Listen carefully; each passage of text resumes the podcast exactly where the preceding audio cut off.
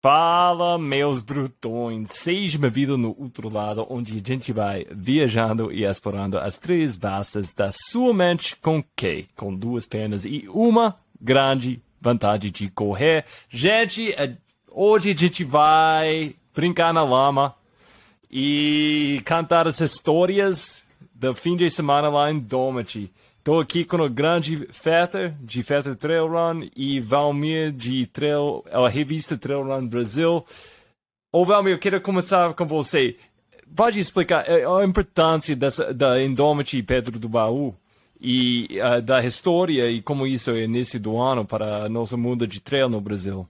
A Indomity Pedra do Baú aconteceu a nona edição, né, cara? Então você já vê que no mundo trail nacional, onde ele ainda é tão jovem, um evento com nove anos e com a importância que é, é realmente um, um dos principais eventos do Brasil, que já foi inclusive uh, palco de uma, de uma edição histórica, que foi quando teve a seletiva do Mundial, salvo engano, foi 2017 ou 2018. E, nossa, cara, já vivenciamos várias batalhas épicas ali, desde quando era o 50K, né, a principal distância, agora tem os 80 também, dividindo a importância. E esse ano, cara, foi assim, algo realmente muito fantástico, porque tivemos mais de 1.600 atletas na prova, muito bem dividido entre as distâncias. Para você ter uma noção, os 80 quilômetros teve mais de 150 atletas, e é uma distância muito, muito grande né, para esse número de atletas, e, e realmente a Indomit se destaca aí como uma das principais provas, eu diria até, arriscaria dizer que é uma das top 5 ou top 3 do Brasil. Fetter, você estava lá como um treinador, mas você, also, você também estava lá para correr também. Pode explicar um pouquinho as, as condições da, do percurso esse ano? Bom dia, boa tarde, boa noite para quem está nos ouvindo. E assim, Roger, Valmir, uh, só deixa eu pegar um ganchinho ali do Valmir. Uh, eu concordo plenamente com o Valmir, que é uma, é uma prova extremamente consolidada no cenário nacional. E eu arrisco dizer, talvez, levantar essa bola, Valmir, de que se existisse Six Majors ou o equivalente no trail, eu não sei quais provas estariam nelas. Né? Não sei quais seriam as outras, mas a Indomit estaria nela. Então, esse, é essa é a importância da, da Indomit no cenário nacional ao longo dos anos, né? Ela se consolidou. Só que historicamente, até como treinador, sempre foi uma prova onde a característica geral dela é de ser uma prova rápida, né? Rápida, rolada, apesar da dificuldade de altimetria. O terreno sempre deixou correr. Nunca foi uma dificuldade de terreno, né? Uh, mas nos, nas duas últimas edições isso tá virando, né? Não sei, tá, ou virou, não sei, não sabemos. Mas sei que São Pedro liberou a caixa d'água e na, na, edição anterior uh, choveu no dia dos 80 quilômetros, que o, o, Roger também participou. E, cara, oh, nesse final de semana que a gente viu, foi algo, cara, em 12 anos que eu tô, que eu tô participando de provas, eu nunca tinha visto algo parecido, cara é, de atolar, atolar a perna até acima do meu joelho. E eu tenho 1,86 de altura. Eu imagino que é mais baixinho, cara. Tá louco. Os, os últimos 6 quilômetros de prova, que eram uh, iguais para todas as distâncias, cara, era um atoleiro que era simplesmente impossível de escolher um lugar. Era botar o pé e ser. E, é um, um ato de fé, praticamente. Então, assim, foi uma prova bem complicada, assim, nas condições climáticas. E, enfim, uh, agora não sei se a prova, se a Indomit é uma prova rápida ou uma prova travada. Não sei mais o que responder. Mas mesmo assim, tinha, tinha uns exemplos do, do sábado onde o tempo tava, tinha um recorde e tava o 80, eles quase bateram um recorde mesmo com essas condições, que é uma coisa fenomenal na minha opinião, é absurdo na minha opinião. Mas eu, eu, eu, tomara que a gente vai falar com quase todo mundo que, que ganhou eh, entre os homens e mulheres hoje.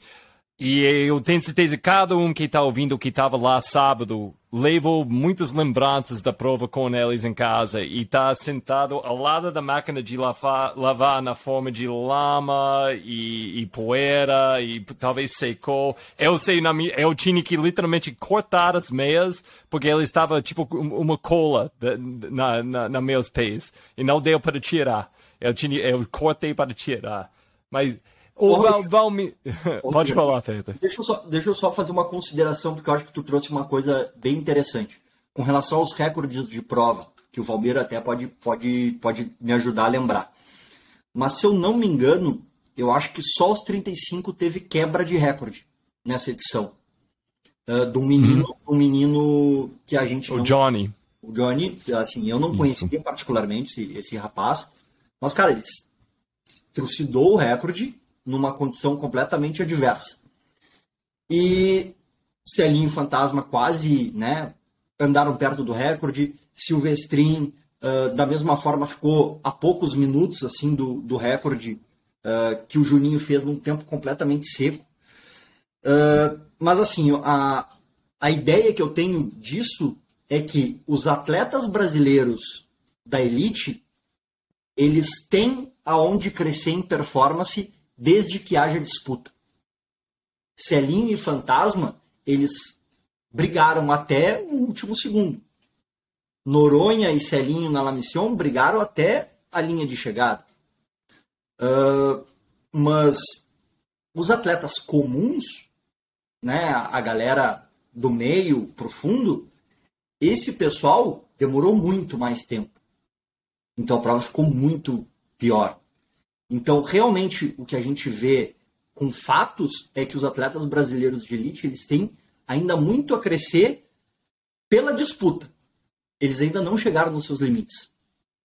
Então, não sei se vocês concordam comigo, mas é uma tese que eu, que eu vim pensando uh, pós uh, Indomit. Eu, eu combino com você e acho que é uma coisa interessante explorar. Eu acho que com essa prova, particularmente, foi interessante ver como a técnica mudou. E tinha uns que, que foi muito, tipo, não melou, mas tinha técnica melhor com a lama, outros que simplesmente você cai uma vez feio nessa lama e você vai perdendo muita confiança na, na sua a, a capacidade de descer rápido. Então, é, é, muda muito. Isso é uma coisa que eu quero explorar com cada atleta. Valmir, qual performance, tipo, marcou você durante esse, esse fim de é, semana? É, só para aproveitar esse ganchinho aí que o, que o Fetter lançou, eu acho que quando uma prova que é do estilo da, da Indomit, que tende a ser mais rápida, né? A gente teve nove edições delas, sete foram provas secas e duas foram muito molhadas. Eu acredito que ela ainda tem é, o perfil é, que a gente pode dizer, mais rolada. Né? Os dois últimos anos, a gente pensar, ah, choveu os dois, então é, não é mais rolada, Pô, mas teve sete que foram roladas. Então ainda, ainda acredito que a gente pode dizer que é uma prova mais rápida, com duas exceções, enfim.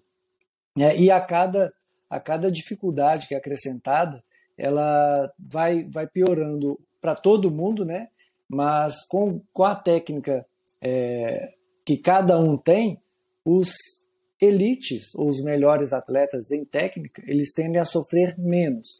E quanto menos técnica é, cada atleta vai tendo, vai tendo mais dificuldade com, aquele determinado, com aquela determinada situação. Então você vê quem andou lá na frente, Celinho e Fantasma, tem muita técnica, eles, mesmo com todo o percurso lameado, que foi igual para todo mundo, eles chegaram próximos a, ao recorde, assim como Silvestrin, teve o americano, é, que na verdade é brasileiro, que quebrou o recorde do, do Zé Virgínio. Então, só que para quem tem menos técnica, a coisa complica muito mais e por isso que a gente teve o, o, os tempos muito mais altos. Enfim, é, para mim, a, a, grande performance ali foi mesmo do brasileiro americano, que ele é nascido no Brasil, mas vive nos Estados Unidos. É uma coisa que acho que ninguém esperava. Estava todo mundo com o olho ali no João, no Aislan, é, no Vicente, Joelson, é, entre outros ali, tinham grandes atletas, não vou saber nomear todos nesse momento, mas ver o cara colocando quase 25 minutos no Aislan realmente me deixou de boca aberta. Ei, sem dúvida. Meu alvo é falar com ele daqui um pouco. Feta, que, que, que foi a performance que te marcou durante esse fim de semana? Ah, não tem como fugir do, do brasileiro americano. É, foi, foi uma grande surpresa, né? Para mim, uma grande surpresa. Então, tô, é muito pessoal essa, essa opinião. Quem conhecia ele podia conhecer já a capacidade do rapaz, mas assim, acho que essa a grande a grande performance, a grande performance sem, sem dúvida nenhuma. E trazer para a discussão é, a performance do Arcanjo uh, ficando entre aspas, só nove minutos uh, do, do Silvestrin. Uh, o Arcanjo já é a terceira vez que ele fica em, em segundo lugar na, na Indomit. Né? Ele está batendo na trave, aí é um atleta que está sempre se dedicando e cada vez mais ele está chegando cada vez mais perto. Então, ano a ano, ele vai diminuindo, diminuindo, diminuindo essa diferença e ele continua brigando, continua treinando, continua se dedicando. Então, uh, para sair um pouco do, do, do, tradicional, vamos dizer assim, uh, eu acho que a performance do, do Arcanjo é muito, muito significativa. Queria dar um destaque também, Roger, se ainda tiver tempo. É, uhum. Claro, a, a gente sabe o quanto as mulheres vêm, vêm surgindo forte aí, e a gente vê a Jaziele com uma performance de campeã, foi realmente de, de se destacar.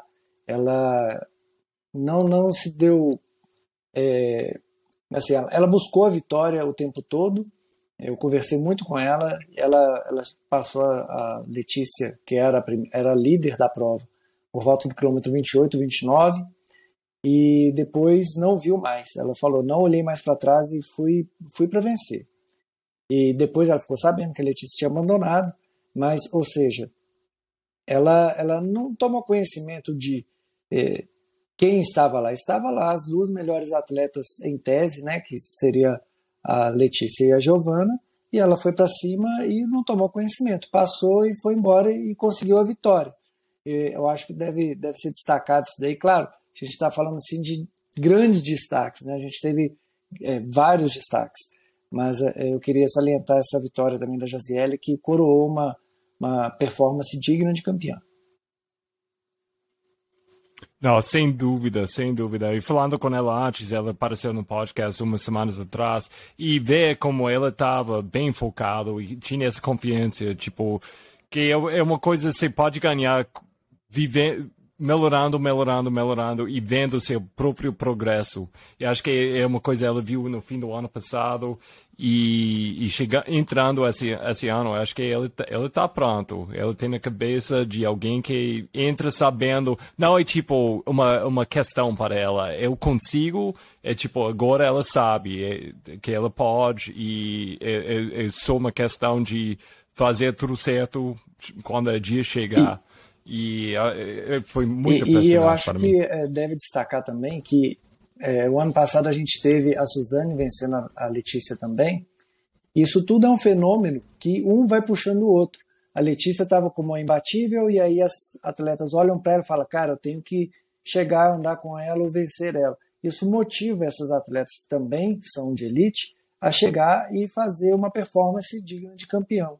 E a, a Suzane conseguiu Perdidos e agora a Jaziele, e espero que isso continue nessa levada, que chegue algum atleta e vença o Silvestrinho. Não estou torcendo contra o Silvestrinho, jamais, até da minha equipe, mas é, eu quero ver o esporte crescendo, né? um puxando o outro. O Sandro está chegando, está cada vez melhorando. Não é que, ele, que o Silvestrinho está deixando a bola cair, muito pelo contrário.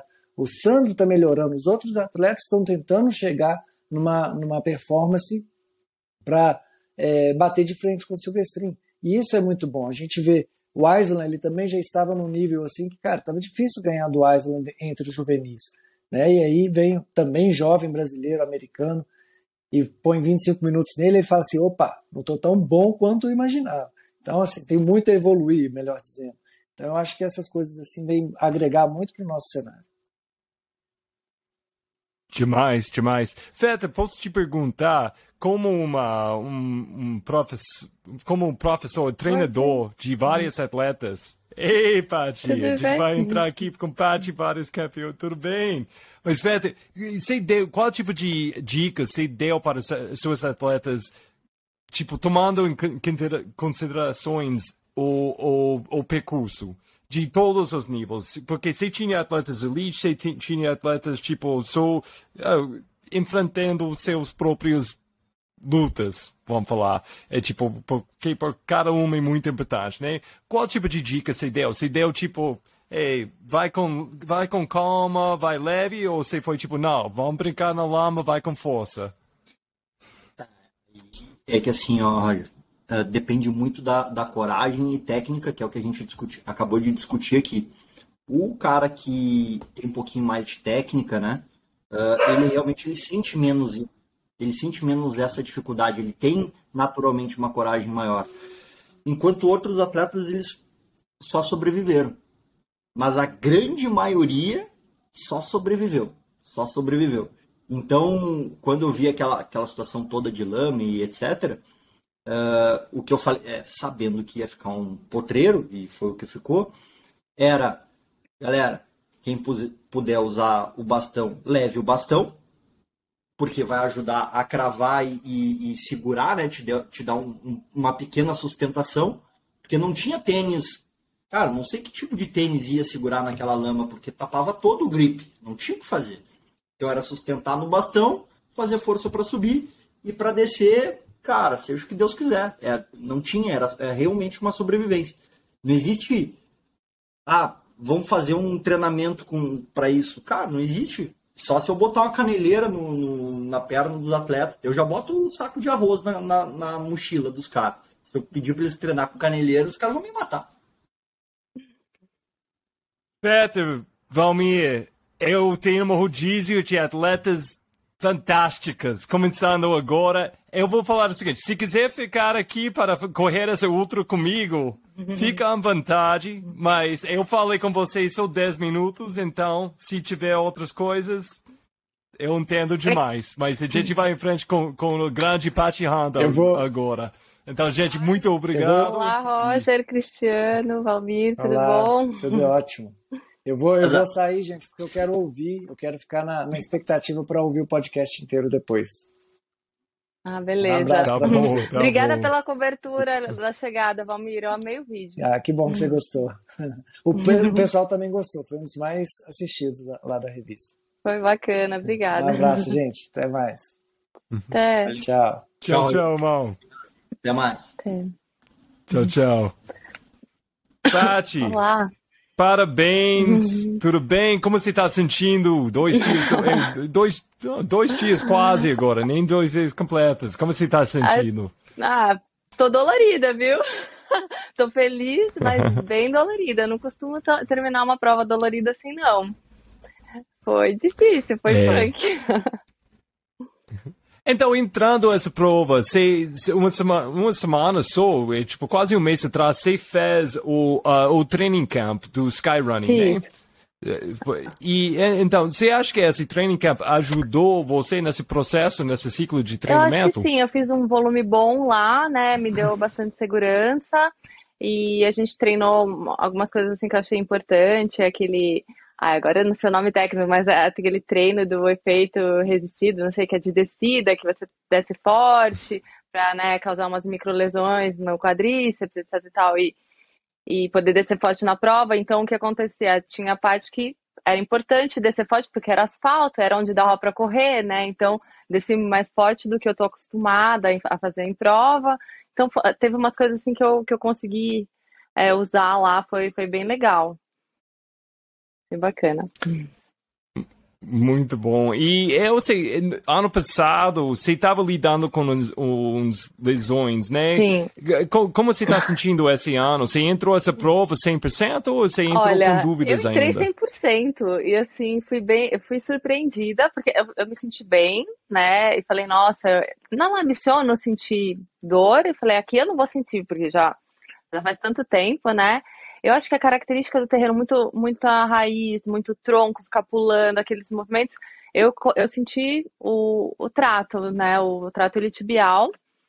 tornozelo nada, graças a Deus, pé nada, mas é, as descidas eu tive bastante problema, assim, de. Mas por final da prova, graças a Deus, assim, foi a Ana chata ali, o baúzinho, tudo deu para fazer mais tranquilo, mas depois daquilo, a, a prova para mim foi muito sofrimento, assim mesmo. É... Eu queria que tivesse acabado ali, aí ia ser ótimo. Então, quem foi entrando a prova, tipo, uns dias antes, quem foi seu plano? E esse plano mudou por causa da chuva? Ah, eu, eu achava que ia fazer uma prova mais rápida, né? Não achava que ia ter tanta lama assim. Até fui treinar lá algumas vezes, não encontrei o percurso tão encharcado, tão técnico assim. É, então o tempo foi, acho que uma hora e meia maior do que eu, do que eu calculei.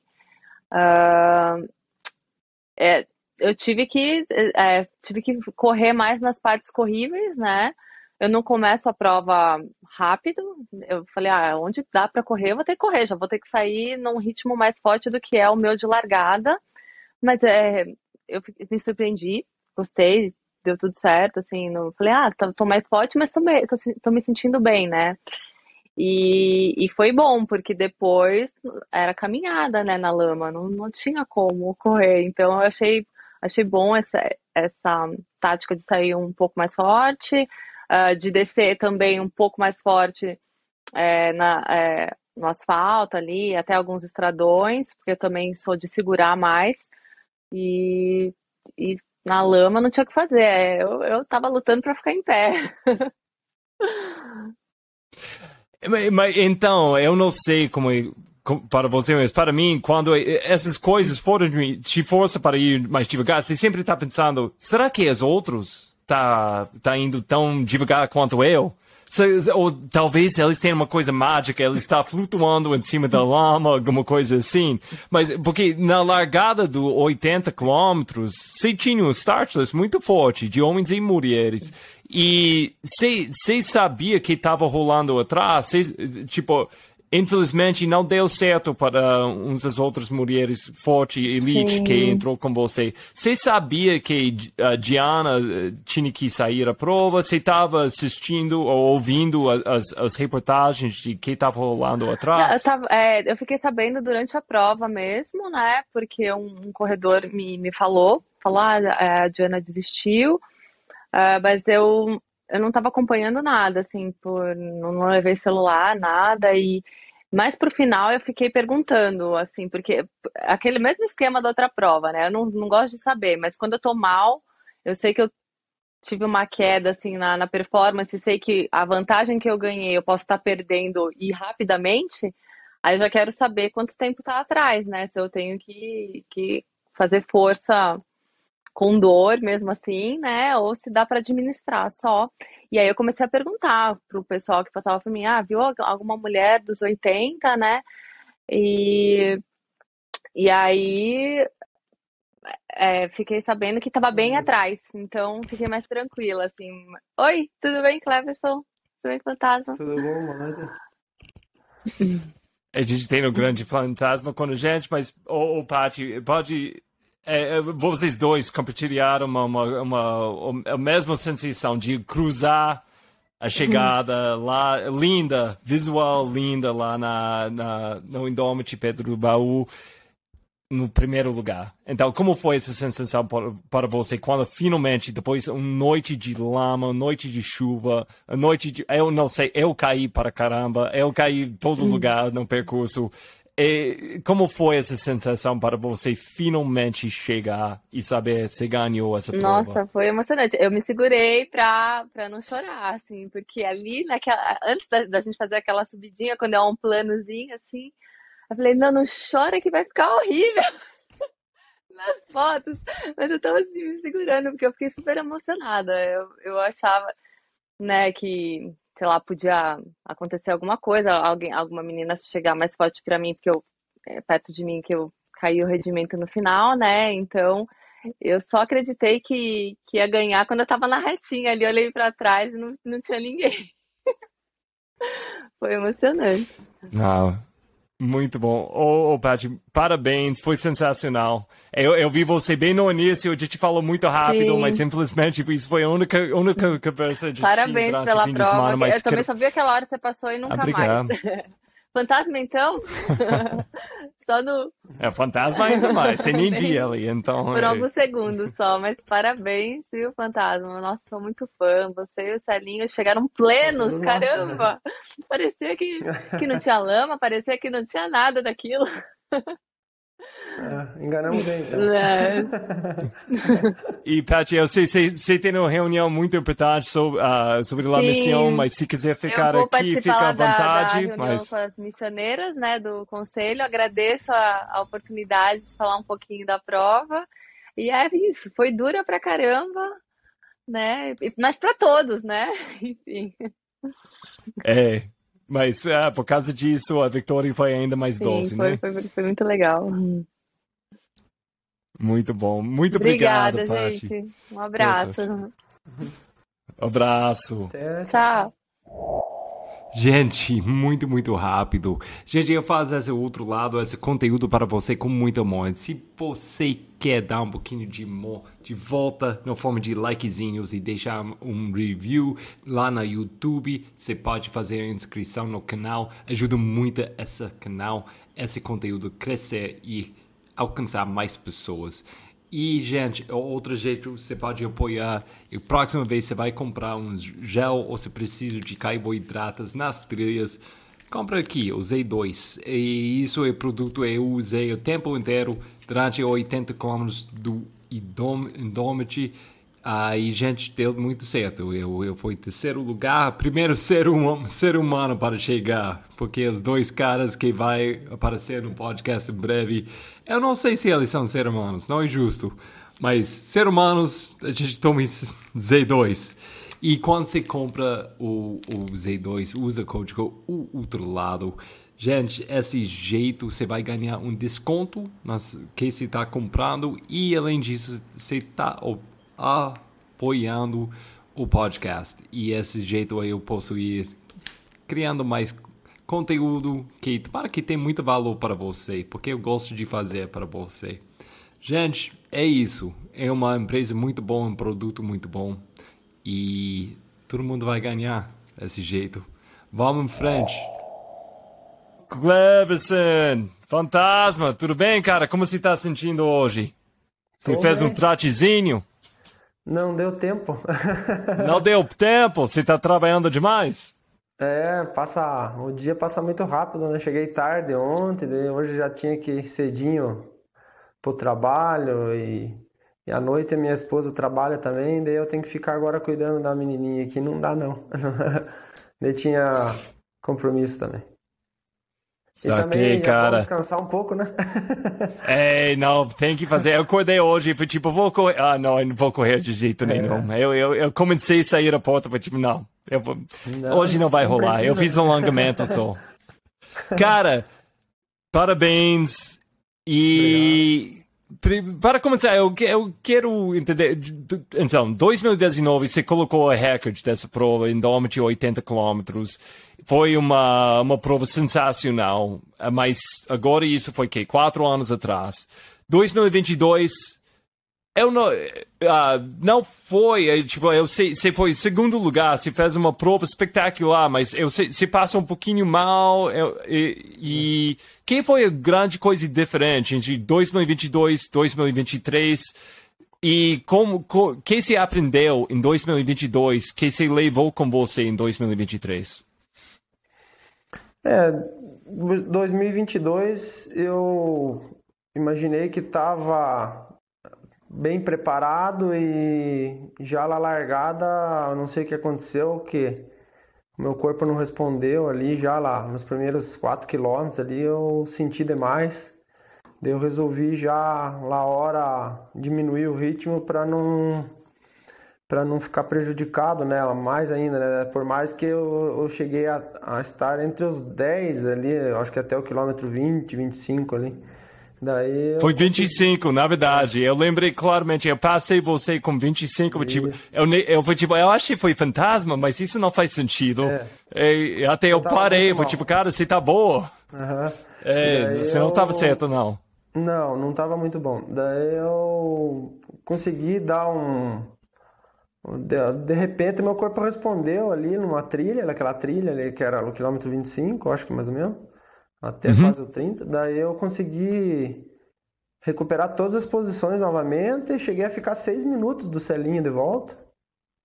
E... É, não, foi incrível. Eu, eu quero falar o seguinte: eu tenho uma ideia com essa, Cleverson, desculpa. Uhum. Eu vou falar, chega no ponto que eu passei você.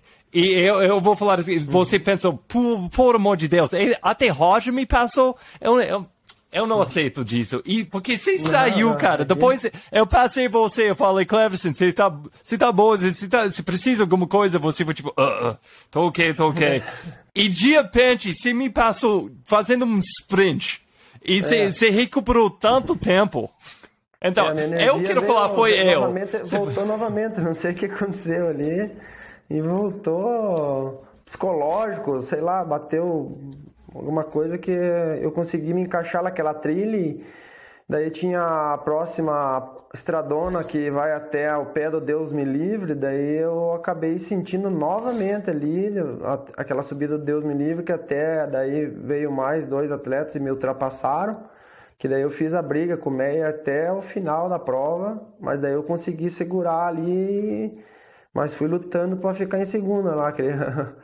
Mas é, é, eu e... tava seis minutos do Celinho, né? Daí eu não consegui, ele foi tirando, tirando, eu acho que tirou uns 30 minutos por aí. Né? E, e é, esse ano, esse ano foi diferente. Então, você estava mais em frente mais ou menos o tempo inteiro, você e Celinho.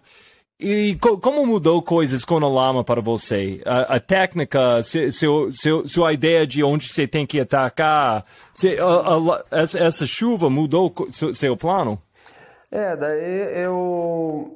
Sinceramente, eu não imaginei que ia chover na prova, que eu não conversei com ninguém antes da prova, até, não sei se repararam, né? Que eu não, não, não, não nem saí da casa lá, fiquei só me, me concentrando bem, me hidratando bem, me alimentando bem. E quando eu vi a chuva já de, de quinta para sexta, eu já imaginei que ia tar, eh, estar bastante assim, lama, né? Mas não tanto que nem estava na prova, né? Eu não imaginei nem um pouco que ia estar, principalmente no quilômetro, na primeira parte lá do estradão, que era o 15 pro, 19 lá, que estava muito feio também, lá parte de um riozinho que tem que passar lá. Oxe, como tava ruim lá. E Daí, já na largada, eu consegui, eu vi que eu consegui segurar bem, o Celinho já escapou na largada, eu tive que, eu saí meio para trás da galera ali, tive que correr para nós ficar juntos, porque senão eu...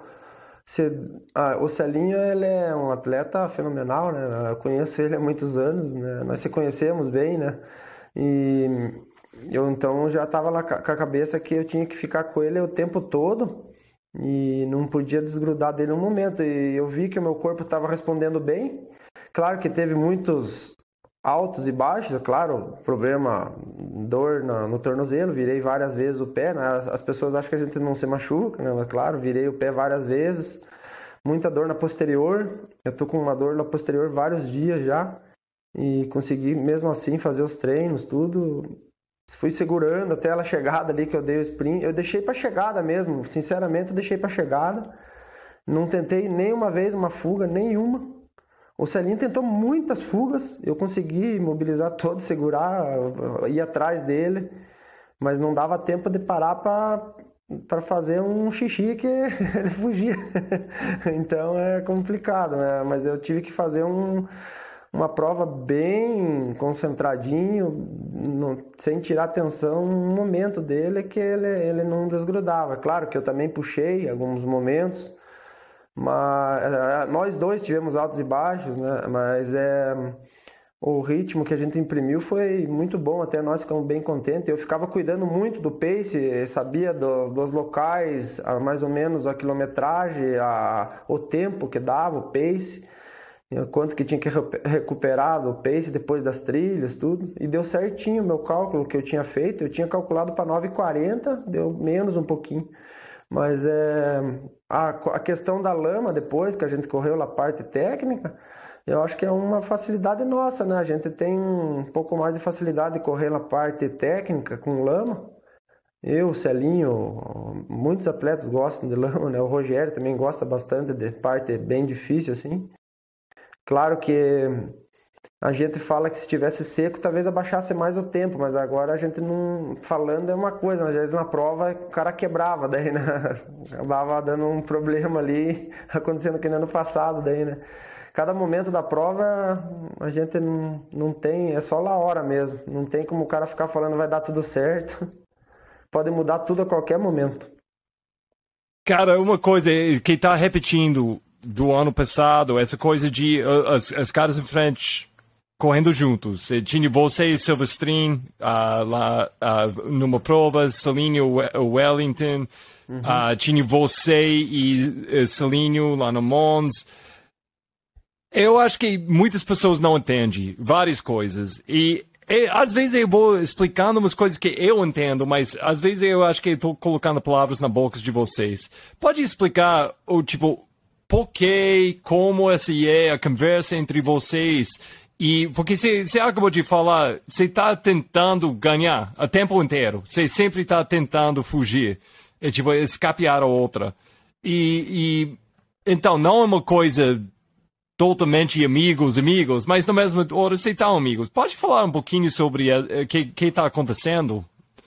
É, tem, tem momentos que a gente está bem ofegante que dá para reparar que o atleta está dando ou é ele ou eu, a gente está dando uma puxada mais forte, que está se sentindo melhor e a gente percebe que o atleta que está atrás está tendo um pouquinho de dificuldade e daí a gente já não consegue nem conversar mais, né? É claro que a gente não fica falando piada, mas a gente vai conversando.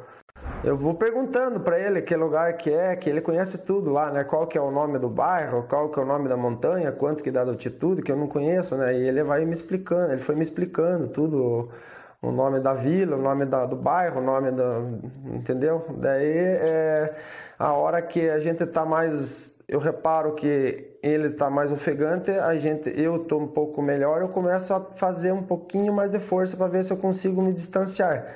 Claro que a gente quer fazer a fuga, né? Só que o outro atleta está muito inspirado sempre, que nem eu com o Celinho temos um, um pace praticamente iguais, né? Se vocês repararem, né? Todo mundo não tem nem como não reparar, né? É, várias uhum. provas, tudo junto, né?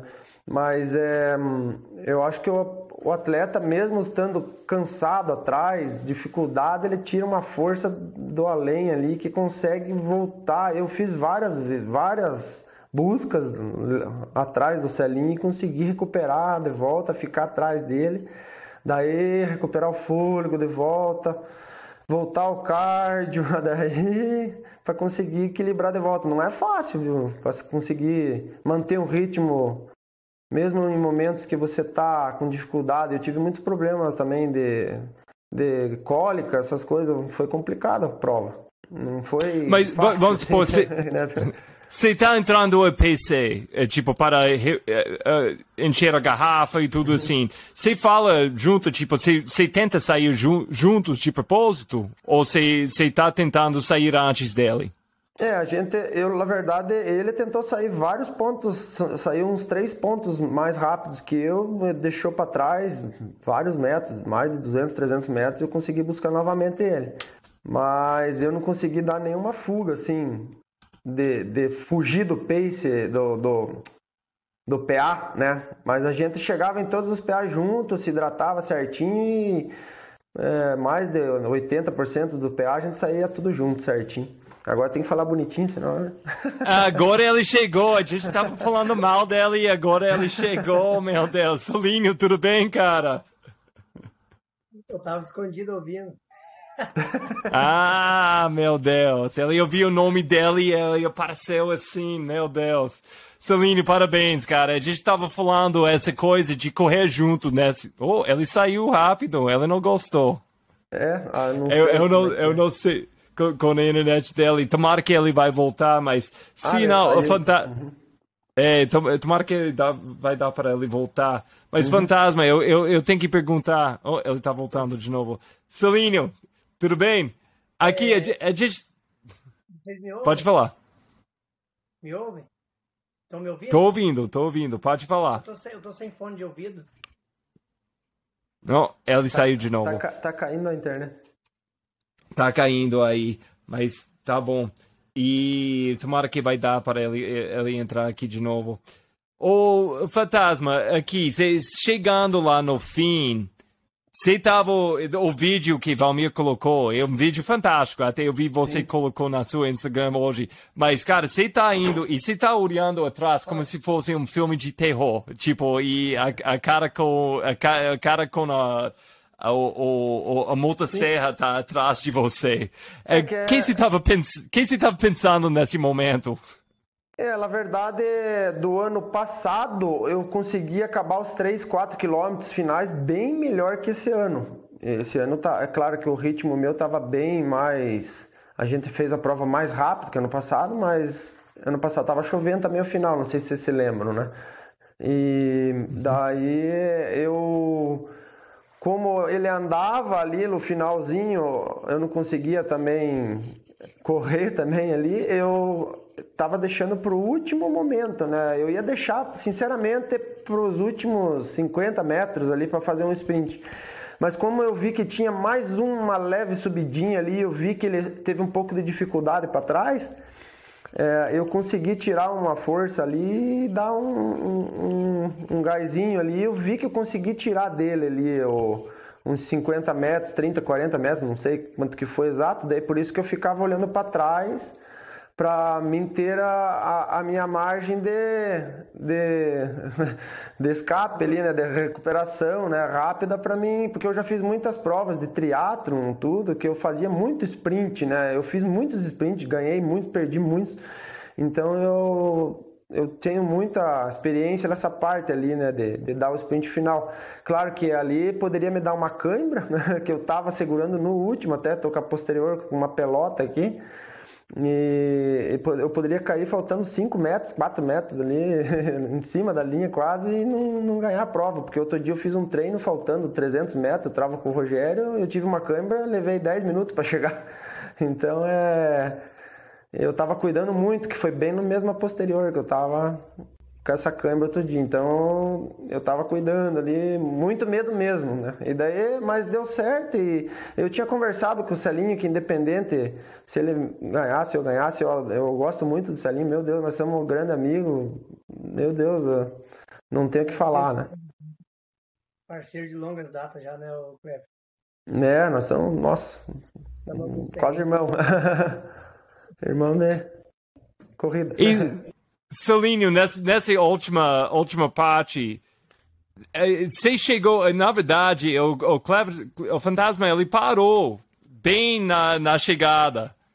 E eu assistindo o vídeo, eu deu tipo, Cleverson, o que você está fazendo? O que você está fazendo? Não, não, você tem que cruzar o fim, cruzar o fim. Porque você chegou quase pegando ainda. E eu tava, lógico, eu tô lembrando o, o La Mission, que, que aconteceu com você, Wellington. Qual, qual tipo de força você estava tentando achar nesse fim, uh, Celinho? Então, quando, quando, ele saiu de mim na matinha lá, ele chegou uns 30, 40 minutos. Eu, nossa, eu sufoquei. Eu fiz bastante força para tentar encostar o máximo nele, mas não consegui aproximar muito. Aí, quando virou em cima, eu vi que ele perdeu um pouco as pernas. Eu fiz força, fiz força, e ele andou. Eu vi que ele andou para chegar, mas aí já estava quase em cima da linha, já não consegui chegar. Mas eu fiz força até o final para tentar buscá-lo. Mas deu o que deu. Eu fiquei muito contente de chegar perto dele, né? Porque eu, durante a prova toda, eu praticamente eu, eu pedia para ele às vezes puxar a prova, mas eu vi que ele ele estava um pouco sofrendo, mas acompanhando sempre. Então Correto. eu praticamente quase que a prova toda, né, Fantástico? Estava sentindo bem, mas com a cabeça, com a cabeça bastante é, preocupada, assim. Pensei várias vezes em tentar a fuga nele, mas fiquei com medo também de, de, de quebrar e, e, prejudicar um pouquinho mais minha prova. Então acho que eu corri a prova um Nós se respeitamos muito. É.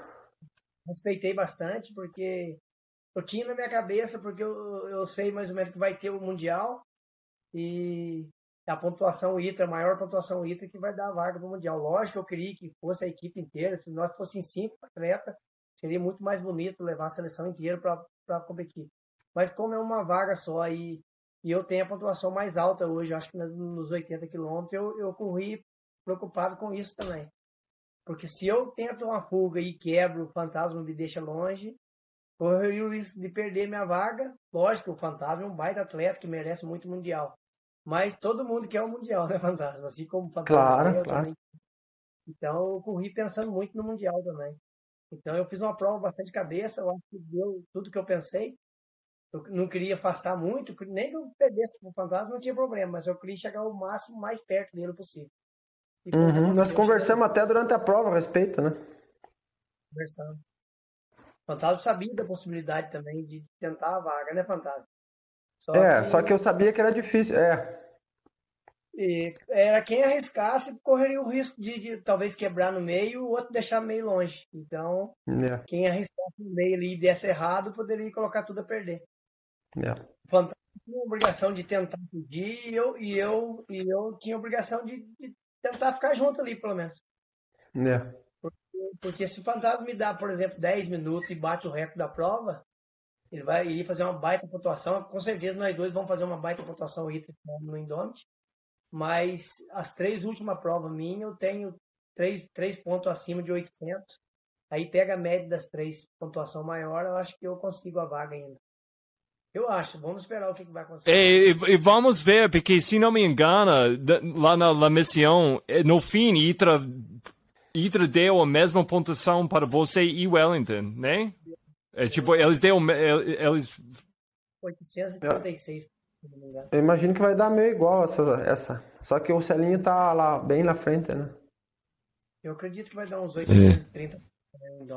pelo tempo que a gente. Isso Celinho, você conhece todas as pedras dessa trilha do, do 80K da, da Indomity? Uh, então, você estava você tava assistindo eh, o tempo sabendo que você estava perto com a, o recorde?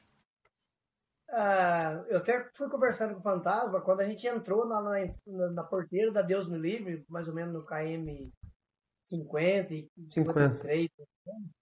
É, a gente passou três minutos acima do meu tempo do ano passado. Eu, o ano passado eu entrei naquela porteira com quatro, com, com às quatro e um da manhã, com seis horas e um de prova. Esse ano a gente passou com seis horas e quatro de prova. Três minutos acima do seis tempo e do ano passado. Mas da, dali 6 e 4. 6 e 4. Daí a gente, a gente tirou no final daí a diferença e. E eu acho que dava para tirar mais ainda se não fosse a descida depois, após o a pedra do baú, aquela estradona, estava muito com lama, né? Senão a gente é. conseguia tirar mais rápido ali o tempo ali. E uma subida bem difícil que tem no final ali, que eles fizeram, que mudaram um pouco o trajeto lá, parece que ficou é, desde... uns 400 Aquela subida mais... na bananeira. É, eu acho que ficou... É, é, é, que nem eu fiz ano passado e esse ano, para mim, esse ano já foi mais fácil que ano passado, eu acho. Só que ela estava mais curta também, uns 200, 300 metros, ouvi falar. Aquela subida não é justo. Eu acho que é, é, alguém tem que falar com Danilo. É, não é justo com, com a gente. É tipo, meu Deus, aquela subida não, nunca cabe. Você é. vai achando, vai acabar. Tipo, não, acabei, acabei. E de repente você tem mais um prédio, você tem que escalar. É literalmente uma prédio, você tem que escalar com as mãos. Tipo, e, eu ia cuidando, o Celinho, eu cuidava muito do pace ali, do, do, do pace geral, né? O Celinho só perguntava, eu ia falando, ó, vai dar tanto, vai dar tanto, vai dar 9,44, vai dar 9,40 mais ou menos, né? Eu falei pra ele, claro que tem, pode ser que dê uma diferencinha, e bem pro fim deu 9,34, né? Deu um tempo passo, né? É, ficou bom. É, não, cara, foi bom demais e foi fenomenal. Bem honesto, eu, eu, eu nem perguntei onde vocês estavam, porque eu sabia, estava longe demais para mim. Quando eu, eu cheguei no terceiro, eu fui tipo, será que, tipo, não, nem, nem, nem quero saber. eles, eles já, já era, eles estavam bastante em frente já. E, cara, é, tipo, para voltar, é, ganhar de novo, é, tipo, depois ano passado, como foi essa sensação para você? É, tipo, acho que é, é normal depois um ano, é um ano onde é, é, você tem um barrengue numa prova, umas provas não dá certo, talvez você vai uhum. pensando tipo, ah, será que eu ainda tenho, ainda tenho, e depois você vai entregando a prova assim, como como é essa, a, a sensação para você? É, o, o, o atleta, o espírito do atleta, né? Independente da, da, da gente ter ficado com o tempo de 9,34, eu, eu fico bem contente de ver a galera, a vontade que tem. Tem gente que fez com 16, 17 horas, 15 horas, 20 horas, não sei como é que foi o, mais, o máximo ali. É, os caras fazem mais força que nós ainda, porque os caras ficam mais, ficam o dobro do tempo que nós lá, né, cara? Então, poxa, é, é coisa de doido, né, cara? Então a gente quer ir no outro, a gente fala nunca mais, vou de ano que vem já tá lá de volta. Pô, quer baixar o tempo ainda, que nós lá lama baixando o tempo, tá louco, né? Então é um, um, o espírito do atleta é, é, muito maluco, né, cara? Não sei o que, que tem, né, cara? E que nem é só quem gosta mesmo, não adianta, cara. É um negócio absurdo isso aí. Coisa do além. É, mas é, é, é, bom saber ganhar essa confiança de volta, tipo, não, ainda tenho, ainda posso é, fazer isso, tá, e, tipo, levo, tem dentro de mim. Um ano, outro ano, quer ir lá e tentar segurar para ver, que fala, não, eu tenho que conseguir também, eu vou conseguir, né, e a gente já tá com 44 anos, né, quase 45, né, não é, não é fácil, né, mas ainda tem uma lenha para queimar aí. ah, boa. E para vocês dois, falando de lenha, para queimar esse ano 2023, eh, se, se vocês dois estão olhando no Mundial, o que vai acontecer lá, a gente vai descobrir essas próximas semanas. E você está olhando no Skyrunning, uh, o, eh, que, que, que as coisas que está pegando seu, seus, seus olhos, Celinho? Que, que, onde está olhando para o próximo alvo? É, esse ano eu, eu, o foco primeiro inicial para mim é o Mundial. Depois vem La Mission, vem o TMB Paraty. É, eu quero fazer a Mons de novo. Então são essas provas que é o meu foco principal para esse ano. Não tem muito foco para esse ano, não. Mas o sonho meu é fazer o TMB, mas é ir para um prazo aí de uns dois anos ainda. Quero preparar bem para estar tá, tá bem para o TMB. Não, gente, é, desculpa, minha tela acabou de chegar muito mais pesado. Tipo, em dois segundos, meu, meu computador tipo, quase quebrou, quase explodiu, com duas, dois campeões entrando assim com vocês dois já, meu Deus. Ah, meu Deus. Então, e Cleverson, para você, você está olhando na Mundial, você está. O, o, o, ano passado, você estava ligado com o, Sky, o, o ranking do Sky. Você está prestando mais atenção com o Sky esse ano? É, o calendário saiu certinho, né? Eles estão adiantaram bem, né? Ficou bem melhor para os atletas se programarem com o calendário tudo. Só que a gente está tendo muita dificuldade aí para ir para essas provas, né? Então não tá fácil. Não, eu vou falar a verdade, eu acho que eu não vou conseguir acompanhar tudo esse ranking esse ano não, por causa de questões de se locomover mesmo para as provas. Mas é, a gente vai tentar fazer o máximo de prova. A, a mais longa, a mais longe, eu acho que eu vou para La Mission mesmo. E o resto é mais provas perto, né? Tipo a Mons para mim é melhor. A, perdido, se tiver, é, eu vou perto da minha casa, né?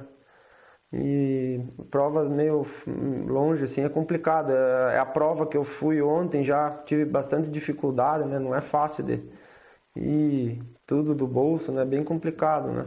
Então tá, tá complicado esse ano aí. Mas é... Eu gostaria muito de fazer o, o campeonato para pontuar bem para tentar a vaga, né? Mas é Vamos só esperar o um momento agora aí para ver se dá certo alguma coisa. Ô, Clever Cincelinho, eh, parabéns de novo. Se quiser ficar aqui com esses gigantes que acabam de chegar, se tiver perguntas de Silverstream, entender exatamente o que ele está tomando antes e depois das provas e o que ele está pensando durante. Fica à vontade de ficar aqui e perguntar, mas eu, sei, eu, quero, eu quero respeitar seu tempo se, se tiver que sair também. Não, vou ficar uns minutinhos só para ver o parceiro aí que a gente treina muito junto aí. Eu gosto muito Bom demais. Dois, da Jaziel e tudo aí, grandes amigos aí. Ficar um pouco aí, não vou nem falar nada. Pode? Não, por favor, entra com perguntas. Por favor, e Solinho também. Silverstream, Jazzy, seja bem-vindo no outro lado de volta, vocês dois, os campeões uh, do 50 uh, lá na Indomit. Parabéns, vocês dois, e seja bem-vindo. Beleza, boa noite a todos aí. Prazer estar aí conversando. Ai. Ô Jazzy, eu quero começar com você. Como foi para você entrando nessa prova? Eu falei com você. É, é, só umas semanas atrás eu falei com você. Você estava ganhando essa confiança de campeão, mas durante essa prova de 50 que você acabou de fazer, explica para mim com detalhes a sensação quando você chegou no 26 quilômetros e você sabia se tinha Letícia atrás de você, se tinha Martins atrás de você. O que você está pensando? Você está comemorando ou você está correndo com medo nesse momento? Oh, eu acho que deu gelo na tela dela. Ô, oh, Silvestrin. Beleza. Ô, oh, Jazzy, a gente vai voltar com você. Beleza, Silvestrin. Silvestrin, você estava aqui no outubro uh, falando você tinha grande mudança do, do, do time, o, o seu treinador mudou e agora você, você, você acabou de mudar com Goan. Esses últimos meses, quem mudou de seu treinamento? Qual tipo de notícias você tem de, de, uh, de, de seu treinamento e seu processo de preparar para provas? É, eu, eu acabei fazendo a, a, mudança aí de equipe, né? Por algumas questões aí, mas o treinamento ele não muda muito, né? É, costumo fazer bastante treinamento de parte técnica, né? E é meio padrão, assim, não vou dizer que é tão diferente, né? Mas é, é, deu uma melhorada porque eu consegui fazer mais, mais volume de treino, né? E essa prova da Indomit exigiu bastante, bastante volume. Então, você está fazendo mais volume, que eu sei uma, é uma coisa até a gente falou com o Bonato quando a gente falou juntos, e, e isso sempre no nosso mundo de ultra é uma, até qual ponto se precisa grande volume. É sempre argumento, é, é até qual ponto se precisa muito valor durante a semana e qual, e qual pontos durante o ciclo de treinamento.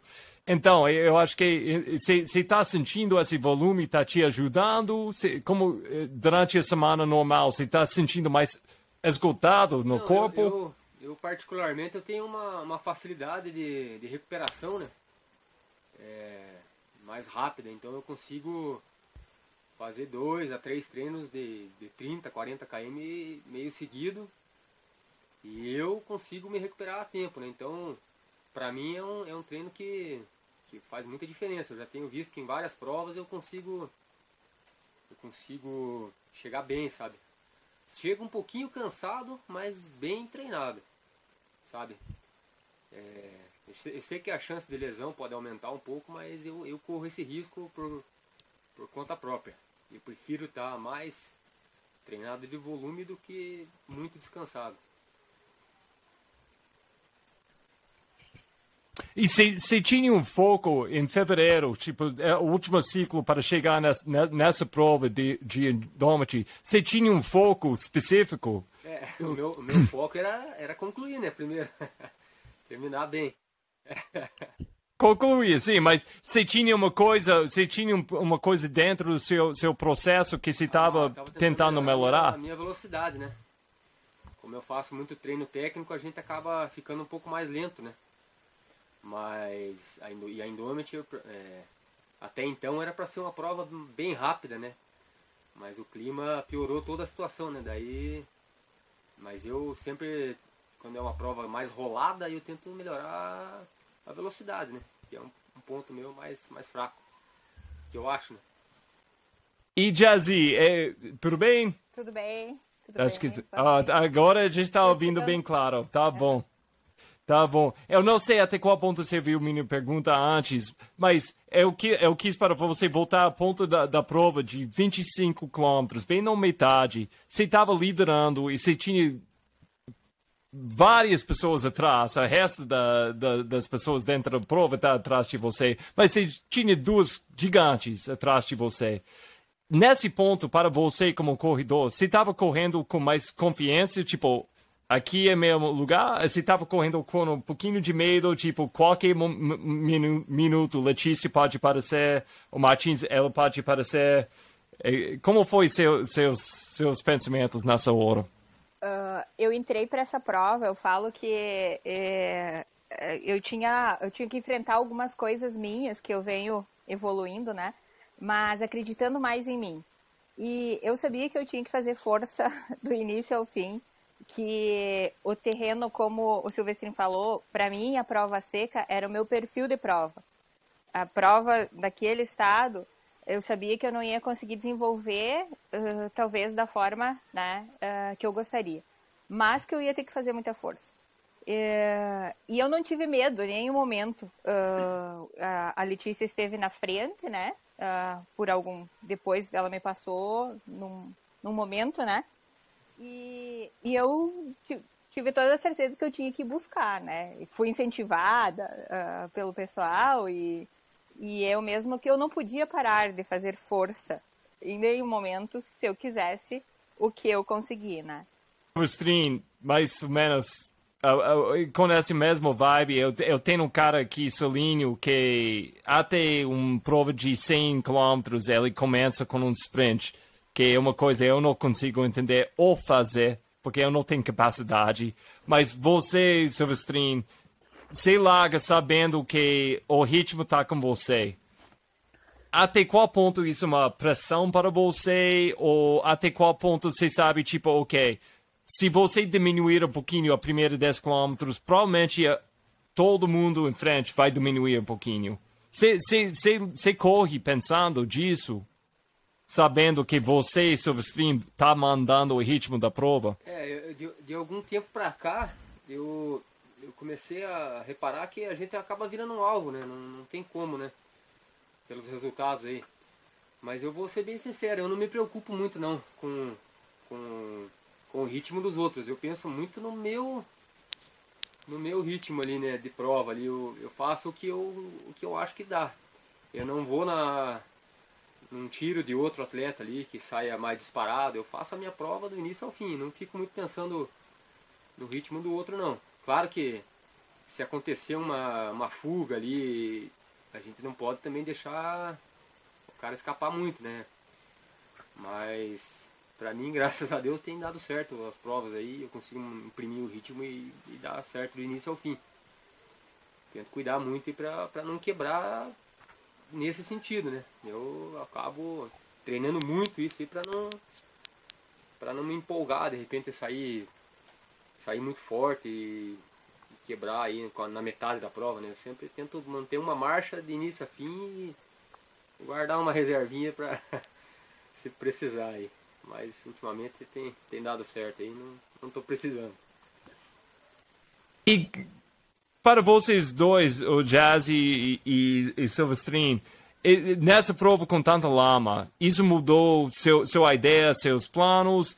E até qual ponto você estava assistindo os outros corredores, como ele estava lidando com o lama? Porque eu percebi uns corredores que até tem técnica boa, na lama muda. É tipo, não é a mesma, mesma coisa. E é, aqueles que não têm uma técnica tão boa, piorou.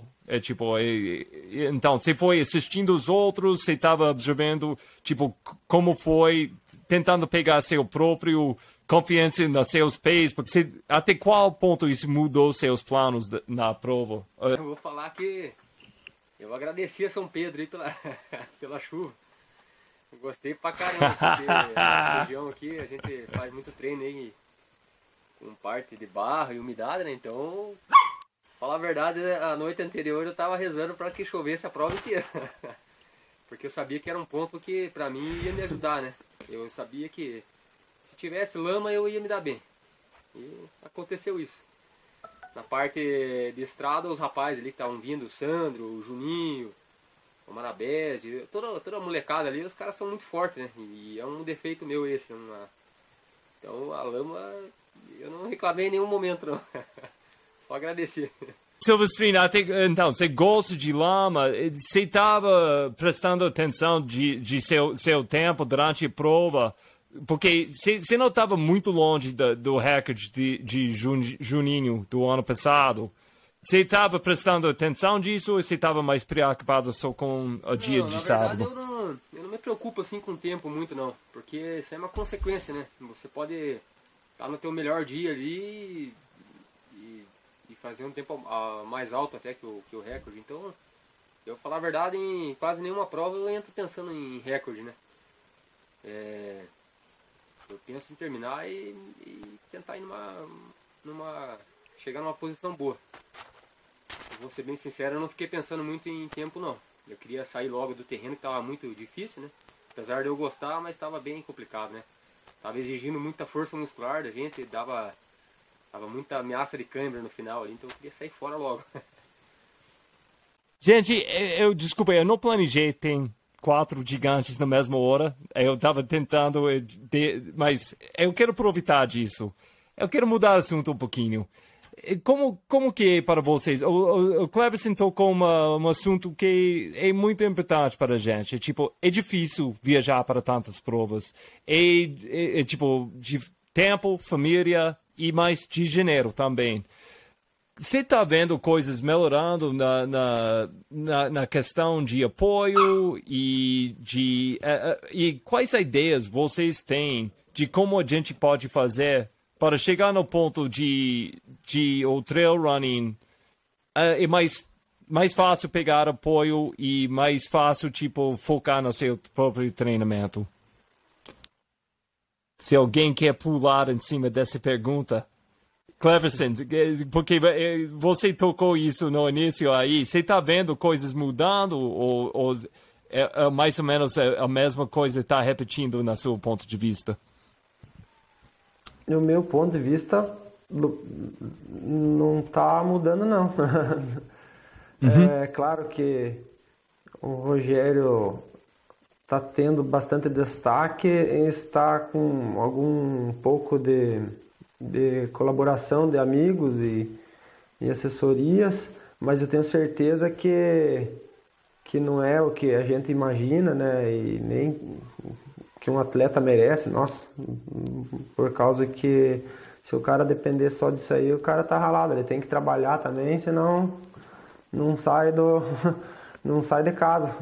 E mas eu acho que as as empresas, as assessorias, até tinham que se esforçar mais um pouquinho, cara, sei lá, fizesse algum algum tipo de com as quem está organizando as provas, assim, não vou comentar nomes, é claro, fizessem algum jeito de arrecadar algum dinheiro, ah, não sei como é que posso falar, cara, é ideia assim, mas é para colaborar com todos os atletas, né? Tipo uma rifa para todos os atletas, entendeu? Mensal, algum negócio mensal para todo mundo colaborar, né? Sei lá.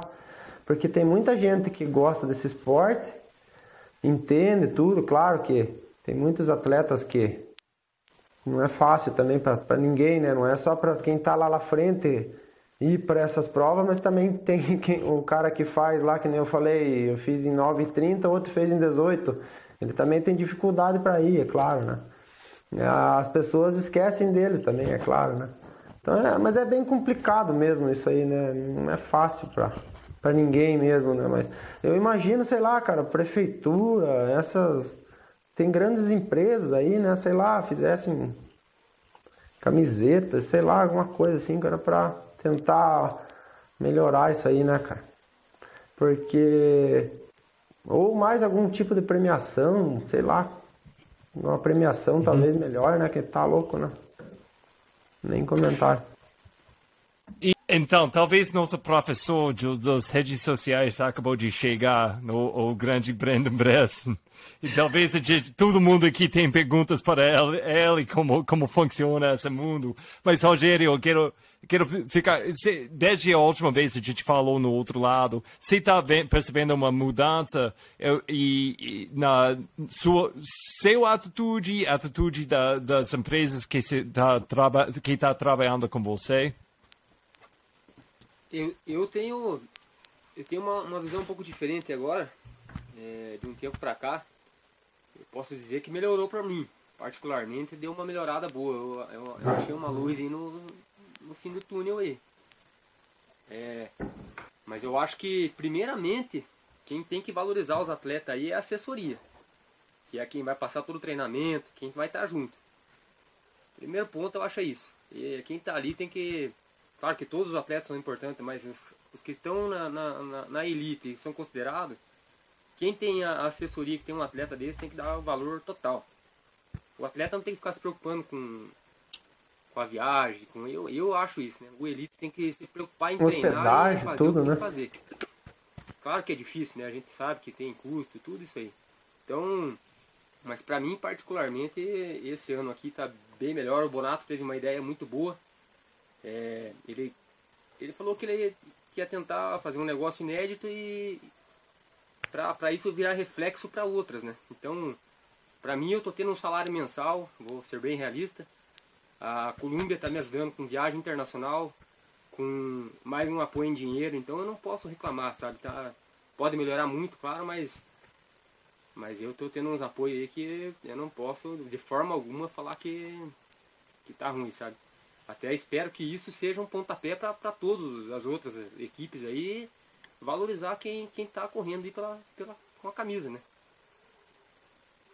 E eu vejo que é, deu uma, uma, uma, melhorada assim é, no cenário aí, né? Eu particularmente acho isso.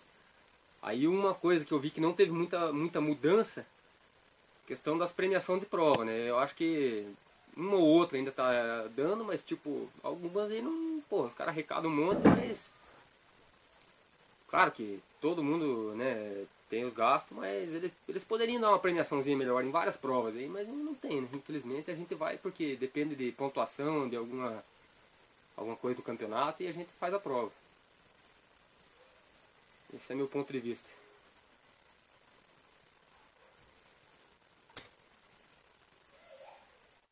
Ô Brandon, eu juro, a gente estava falando sobre Indomity antes de você chegar e a gente vai falar sobre Indomity, mas a gente pegou uma outra trilha de repente, uh, que eu acho que é absolutamente importante na, na, nessa cabeça do, do, do, trail, com todo o crescimento que a gente está vendo esses anos.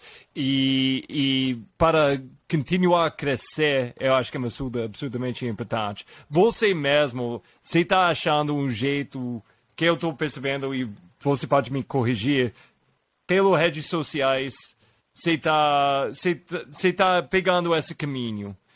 Que está que tá funcionando bem para você e você está vendo a atitude que as empresas que estão tá trabalhando com você ele, ele está aprendendo? Quem onde onde o crescimento está acontecendo? Mais com você mais com a, as, as empresas? E quais dicas você pode dar para a gente? Uhum. primeiro vocês estão conseguindo me ouvir Tá, tô, tá? tô, cara. É, ah, tá, tô. perfeito, beleza. E, e, quem não sabe, eu, eu, eu tô aqui com o Fantasma, Silverstream, Jazzy e Brandon Bresson, é, quatro pessoas fenomenais nesse mundo de trail. E o é, assunto virou aqui do, do Indomity, mas é um assunto importante. Ô, Brenda, pode, pode falar um pouquinho sobre isso? Tá, a, a barba não tá atrapalhando aqui no, no microfone, não, né? não, você percebeu isso a última é, vez, né? É, uh -huh. tá, não, tranquilo. É, então, pô, boa noite a todo mundo aí. Acho que é, satisfação gigantesca estar aqui com os campeões, campeã aí também. Nossa, prova foi irada, cara. acho que todo mundo deu uma, uma sofrida boa ali naquela lama, né? Muita gente reclamou e falou, nossa, cara, cabreiro essa prova, isso aqui. Eu achei divertido pra caramba, tipo, mesmo dando uma sofridinha a mais, mas eu acho que o trail é isso, né, cara? A gente tá lá pra encarar qualquer coisa que botar na nossa frente. quem treinou e quem tava com cabeça boa encarou o desafio e fez o que tinha que ser feito.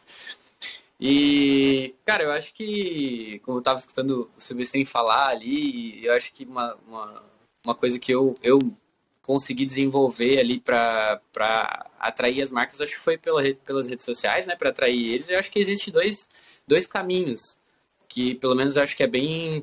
Fica bem claro para todo mundo, assim, dá para dá pra enxergar esse negócio. Tipo assim, Silvestrin é o ícone do, do, do, do trail brasileiro, vamos supor assim, pô, a Gisele também, pô, cara, é ícone para pra, as mulheres, né? Tipo assim, tá lá, meu, as mulheres querem saber. É, então existem dois tipos de apoio, tipo, sei lá, existe o cara que sou eu que tô ali mostrando minha rotina todo dia e, e faz o, o trabalho de influencer mesmo. Não que os outros não, não façam uh, o trabalho de influencer, porque a partir do momento social, a partir do momento que tu tá no Instagram ou tu tá em qualquer rede social, você tá influenciando a vida das pessoas, né?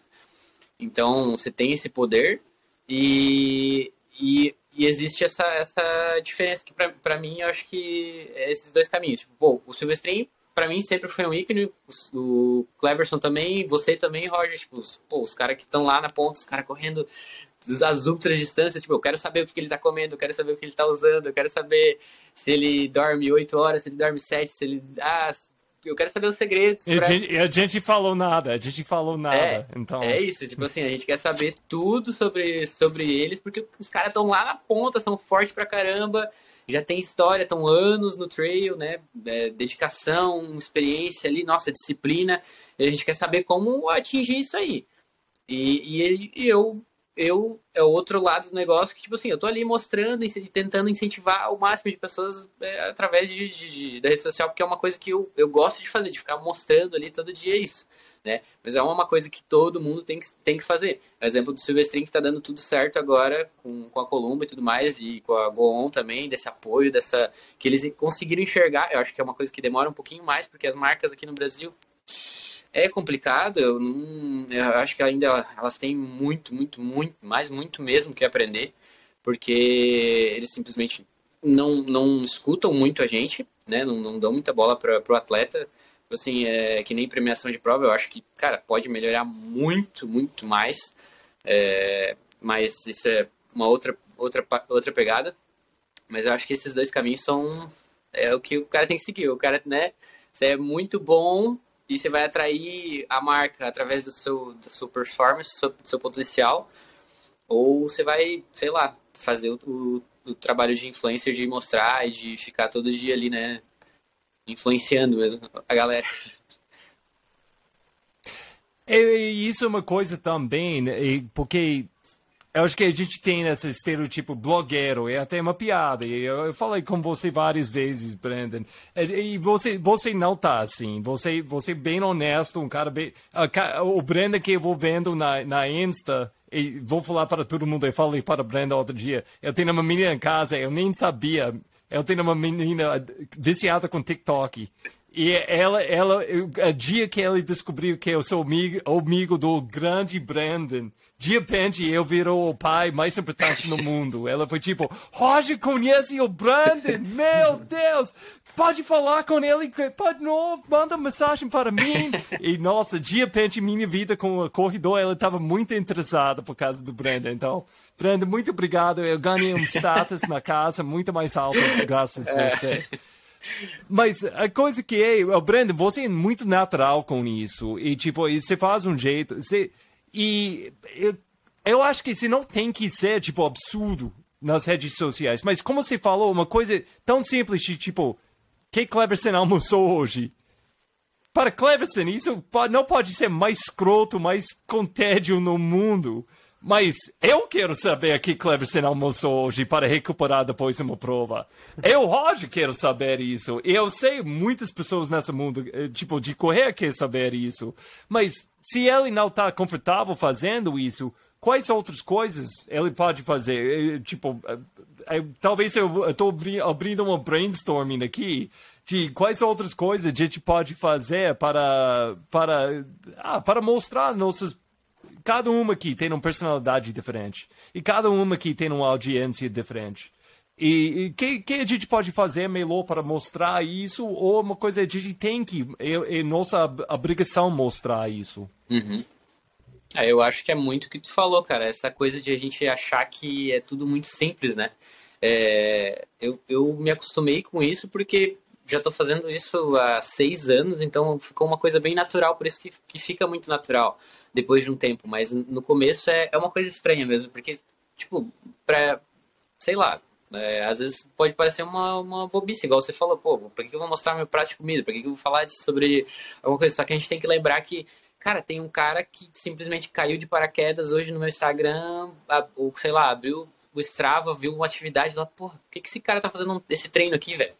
Por que disso? Por que, que o cara usa esse tipo de tênis? Um tênis que eu nunca vi na minha vida? Que, que tem nesse tênis de distância social que tipo, faz ele ganhar uma prova? Ou sei lá, por que, que o cara toma esse tipo de suplemento? Ou sei lá, sabe? Tem, nossa, tanta coisa, velho, que as pessoas perguntam assim. Bom, vocês devem receber também na, na, na caixinha de mensagem de vocês, tipo, pô, o que, que tem? O que, que, que você usa esse tênis? Que tênis que você indica? Que não sei o quê, né?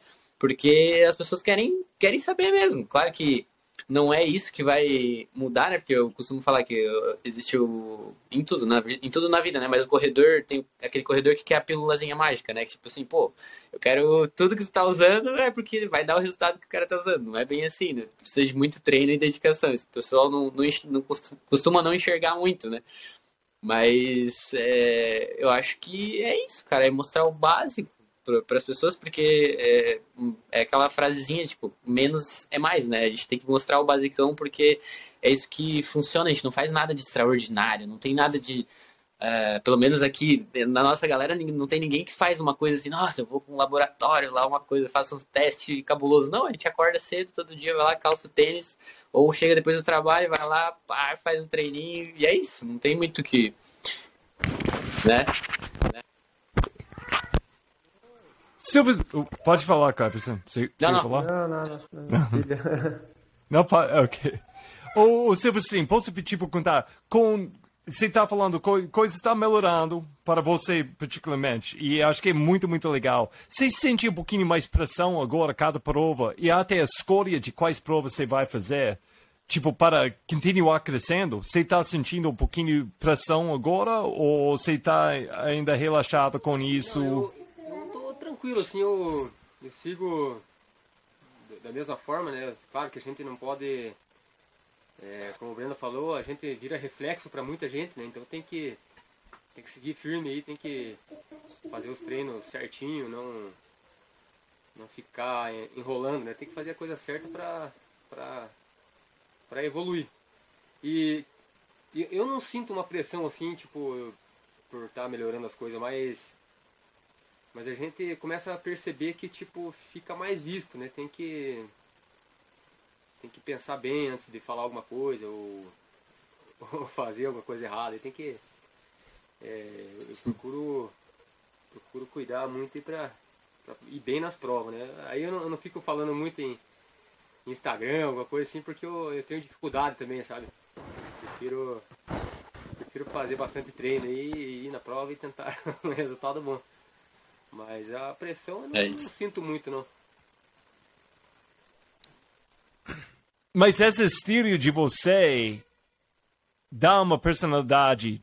Você vira, você vira uma figura para a gente diferente por causa disso. Seu, sua excelência fala muito para a gente de fora. É tipo, quando, quando você fala quase nada, você só vai, e Cleverson também, você só vai Cleverson mal, eu, eu, sempre vou picando, tipo, o fantasma vai aparecer na, na, na chegada, na, na, na, largada, você nem vai, vai ver ele cinco, cinco minutos antes. Você sempre está tipo, o, o, o fantasma está aqui hoje. E de repente ele lá do lado, tipo, 10, 9, 8, ele está aqui. E de repente ele está aí, ele vai largando. E esse mistério, com cada palavra, as poucas palavras que você fala na, nas redes sociais, todo mundo está ouvindo bem perto. Então, eu não sei até qual ponto você tá consciente, você tem consciência com isso, mas é uma coisa, tipo, eu, eu quero falar em voz alta. Qualquer coisa que você fala, por causa da sua excelência, é ainda mais importante para mim. E eu sei para outras pessoas também. Então, é, é, é, é uma coisa, eu, eu não sei, bem honesto, eu não sei, é, tipo, se a, se a resposta é redes sociais, é uma grande coisa para a gente, como a gente vai lidar com isso. E, e talvez é uma, talvez a gente tem que criar, porque essa é outra coisa, a gente não tem aulas de como fazer isso. A gente não tem uma, então, talvez a gente tem que criar um grupo de apoio Vai lá, cara, posta, faz um stories, faz, faz alguma coisa, por amor de Deus. E, tipo, dá moral para o outro. Eu, eu não sei, eu não sei onde vai cair, mas eu, eu, eu, eu, como coisa eu sei, a gente sempre olha para os Estados Unidos e Europa e fala, tipo, não, mas ela está muito mais em frente. Mas você fala com alguém nos Estados Unidos e Europa, eles falam, tipo, não, o trail running em comparação com os outros esportes ainda é bang bang far west. Ainda é, é, tipo ninguém sabe o que está rolando aqui. A gente nem sabe de, de onde vem nossa no, no, nosso salário mês que vem né? essa é a ideia. Eles têm essa ideia. Lógico que no Brasil a gente está muito mais a, a, atrás com isso. Mas é, para vocês até qual ponto você olha para Estados Unidos e Europa para ganhar ideias para olhar o que ele está fazendo aí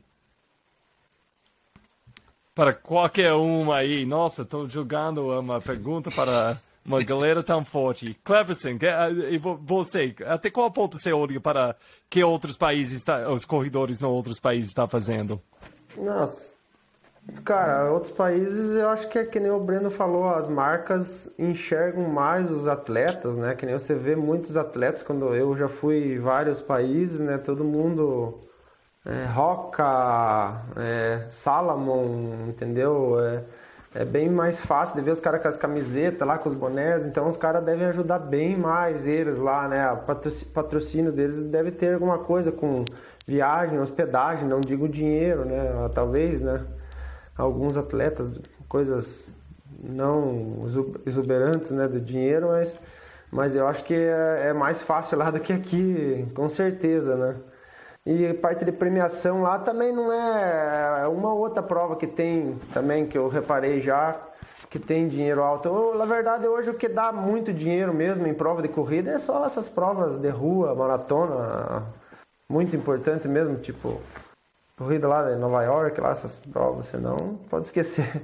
Mas lá eles enxergam mais fácil os atletas, pelo menos, eu acho que com partes de viagem, hospedagem, essas coisas, fica acho que mais fácil para eles, eu acho. Porque eles também não vêm pro Brasil fácil também, né? Você pode ver, né? Por lá é mais fácil para eles, né?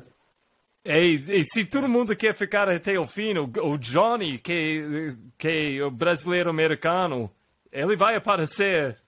Uhum em breve. Então, se quiser ficar até o fim, gente, fica à vontade. a gente pode. Todo, mundo, todo mundo chega com perguntas para Johnny, mas. Maíra, é muito, seja bem-vindo. A, a, conversa mudou um pouquinho aqui, mas eu quero voltar eu vou, para, para então. Ô, Cleverson, já, já tchau deu? Vocês, então. Tchau, tchau. Valeu, Parabéns, irmão. Arrasou, como sempre. Um abraço. Maíra, seja bem-vindo. Parabéns, sua prova maravilhoso. Uh, seja bem-vindo aqui. Nossa, você brilhou, brilhou. Depois de um tempo sem correr, como foi a prova para, para você? Como foi, como você sentiu nesse sábado lá na São Bento do Sapucaí? Ah, obrigada. Ah, eu fui correr em casa, né? Eu sou apaixonada por aqui. Eu acho que foi, foi por conta dessas trilhas que eu me mudei para cá. E Bom, a lama já esperava, porque a gente evita aquela região, na verdade, nesse período do ano. Então a gente já sabia que ia ser um pouquinho ruim, mas é, foi legal. Eu tive um problema depois das cirurgias, eu tive ainda uma fratura no ossinho daqui, então demorou um pouco mais a minha, a minha recuperação.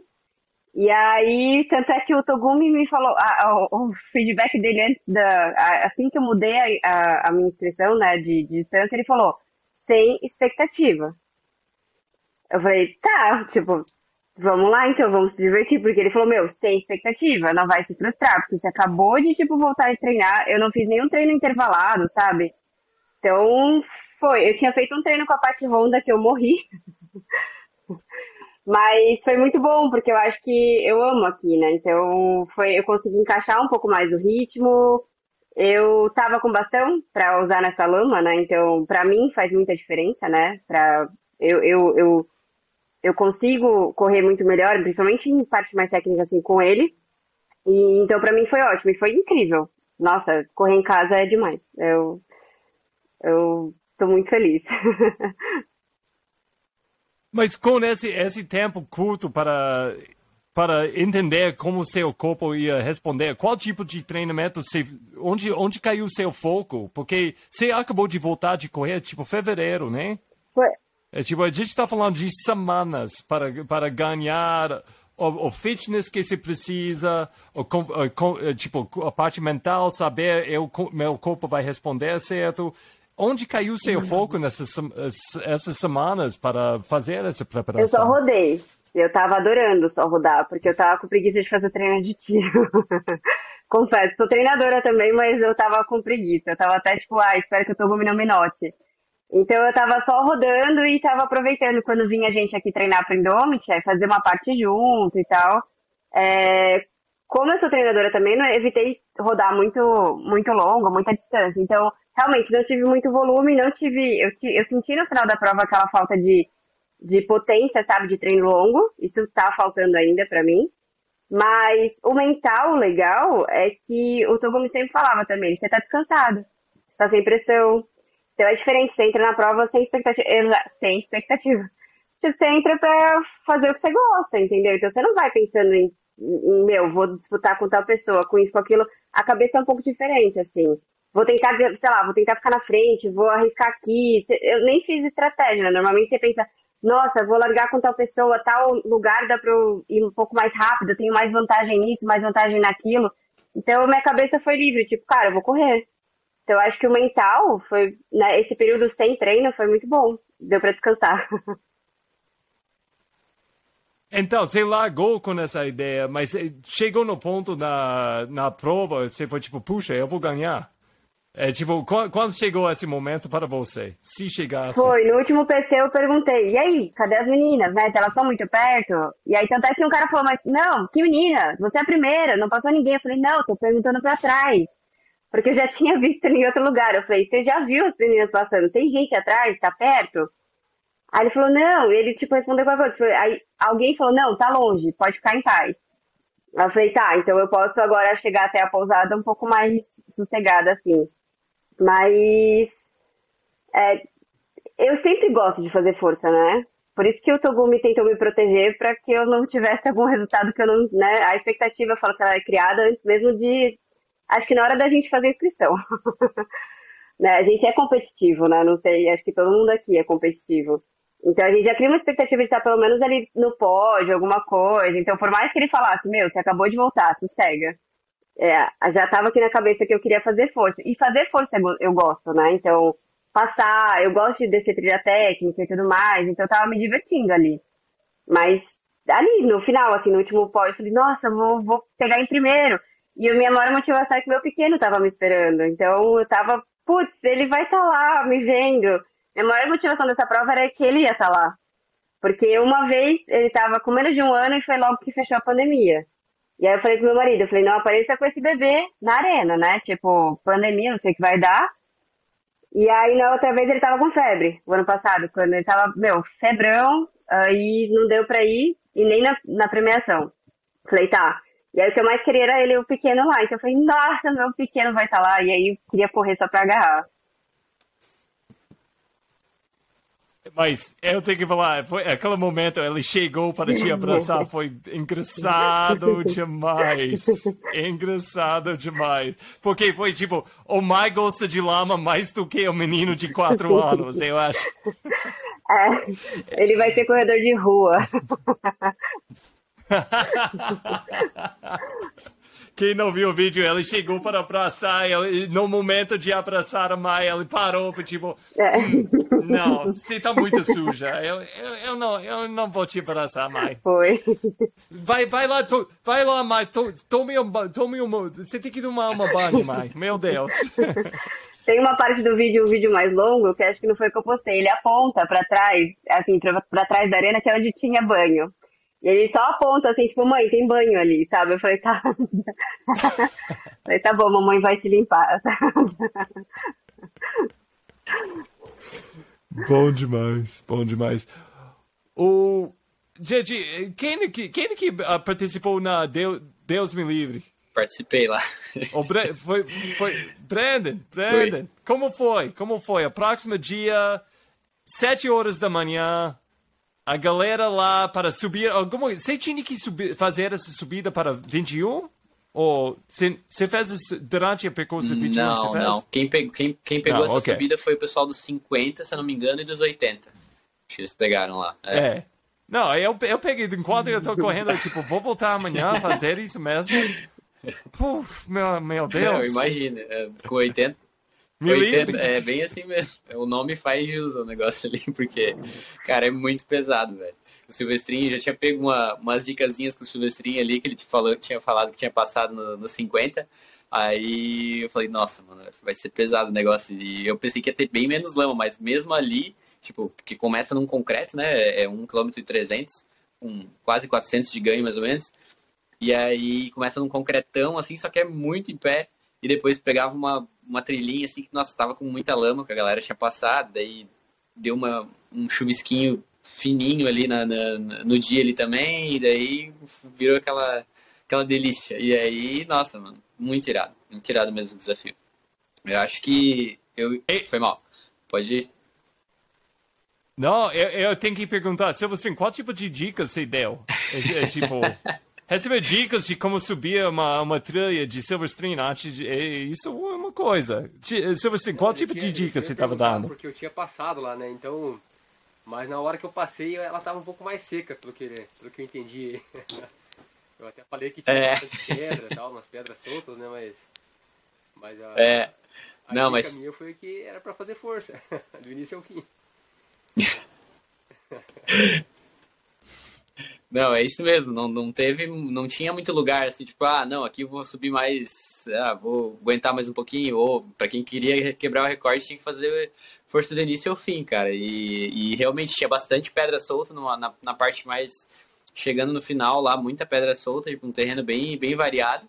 Porque você começava no concreto, daí depois pegava uma trilhinha ali, tipo, uma, a entrada da porteira, e você tem que abrir a porteira com a mão, não fica aberta a porteira para criar uma, uma dificuldadezinha um pouco maior. E aí uma lama ali na trilhinha, a galera de, se derrapando ali para subir o, um, um, pastinho assim, né? E aí depois começava uma trilha meio um single trackzão cheio de pedra. Nossa, muito irado, cara, muito irado mesmo. Eu acho que, sei lá, eu, eu, eu iria de novo só para correr o desafio, cara, da vibe da experiência, assim, a galera ali do lado, porque, meu, a primeira rampa ali era muito foda, tipo, é muito em pé. A galera fazia uma força, meu, fiz uma força gigante, daí tu chegava ali, tipo, destruído, daí aquela energia da galera com sino e berrando. Cara, você não tinha como desistir ali, tipo, ninguém conseguia desistir ali, tipo, a galera caía mais lá pra frente, lá onde não tinha mais ninguém, mas ali a galera, nossa, aquela energia, aquela euforia tomava conta ali a galera fazia uma força, né? E, e aí o recorde ali era do, do Santiago, um cara muito forte, e eu tava super afim de quebrar o recorde, o recorde dele. Daí, cara, falei, velho, eu vou ter que dar tudo na primeira, porque eu não sei se eu vou aguentar depois. É, minhas pernas estavam meio cansadona. Aí fui lá, é, consegui. Eu, eu e mais. Teve mais um ou du, uma ou duas pessoas conseguiram quebrar o recorde. Eu tinha feito o tempo de 14 e 26 da subida. E aí o, o Joãozinho. Aí decidi não ir para a segunda bateria, são três baterias, né? Aí você, se, se você faz um tempo bom, os dois primeiros que fazem os melhores tempos é, podem ficar sem, sem participar da segunda bateria. Eu falei, ah, cara, chega, pra mim deu, acho que acho que vou. Tô seguro com esse tempo. Aí o Joãozinho foi lá na segunda bateria, ele aqueceu bem na, na primeira, foi estratégico pra caramba. E aí ele jogou na segunda bateria, fez 14,08. Eu falei, nossa, mano, acabou. foi muito, muito baixo o tempo, bom pra caramba. E ele tinha corrido os 35 também no, no dia anterior, acho que pegou quarto ou quinto colocado, se não me engano. Foi muito bem. E, e aí ficou a final, ficou eu e ele. E a, o feminino ficou a, a Lígia e a. Eu acho que é Isa, se não me engano, não lembro o nome dela, aquela menina. E aí as duas. Nossa, cara, deu uma. Nossa, foi muito sinistro. O, da, o, o, do, meu e do João também foi sinistro, mas a gente passou por elas enquanto a gente estava fazendo desafio, elas largaram. Aí deu três minutos, a gente passou por elas, cara.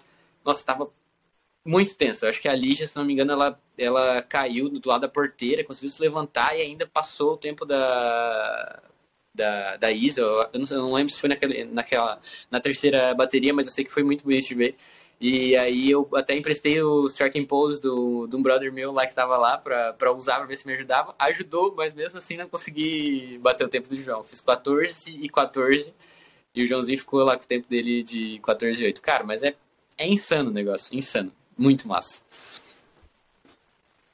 E para nem. Eh, não, sabe, essa é uma coisa bem raízes, que ele está fazendo uns anos aí, tipo, o, o dia depois, o, o, a, a prova de Indomity.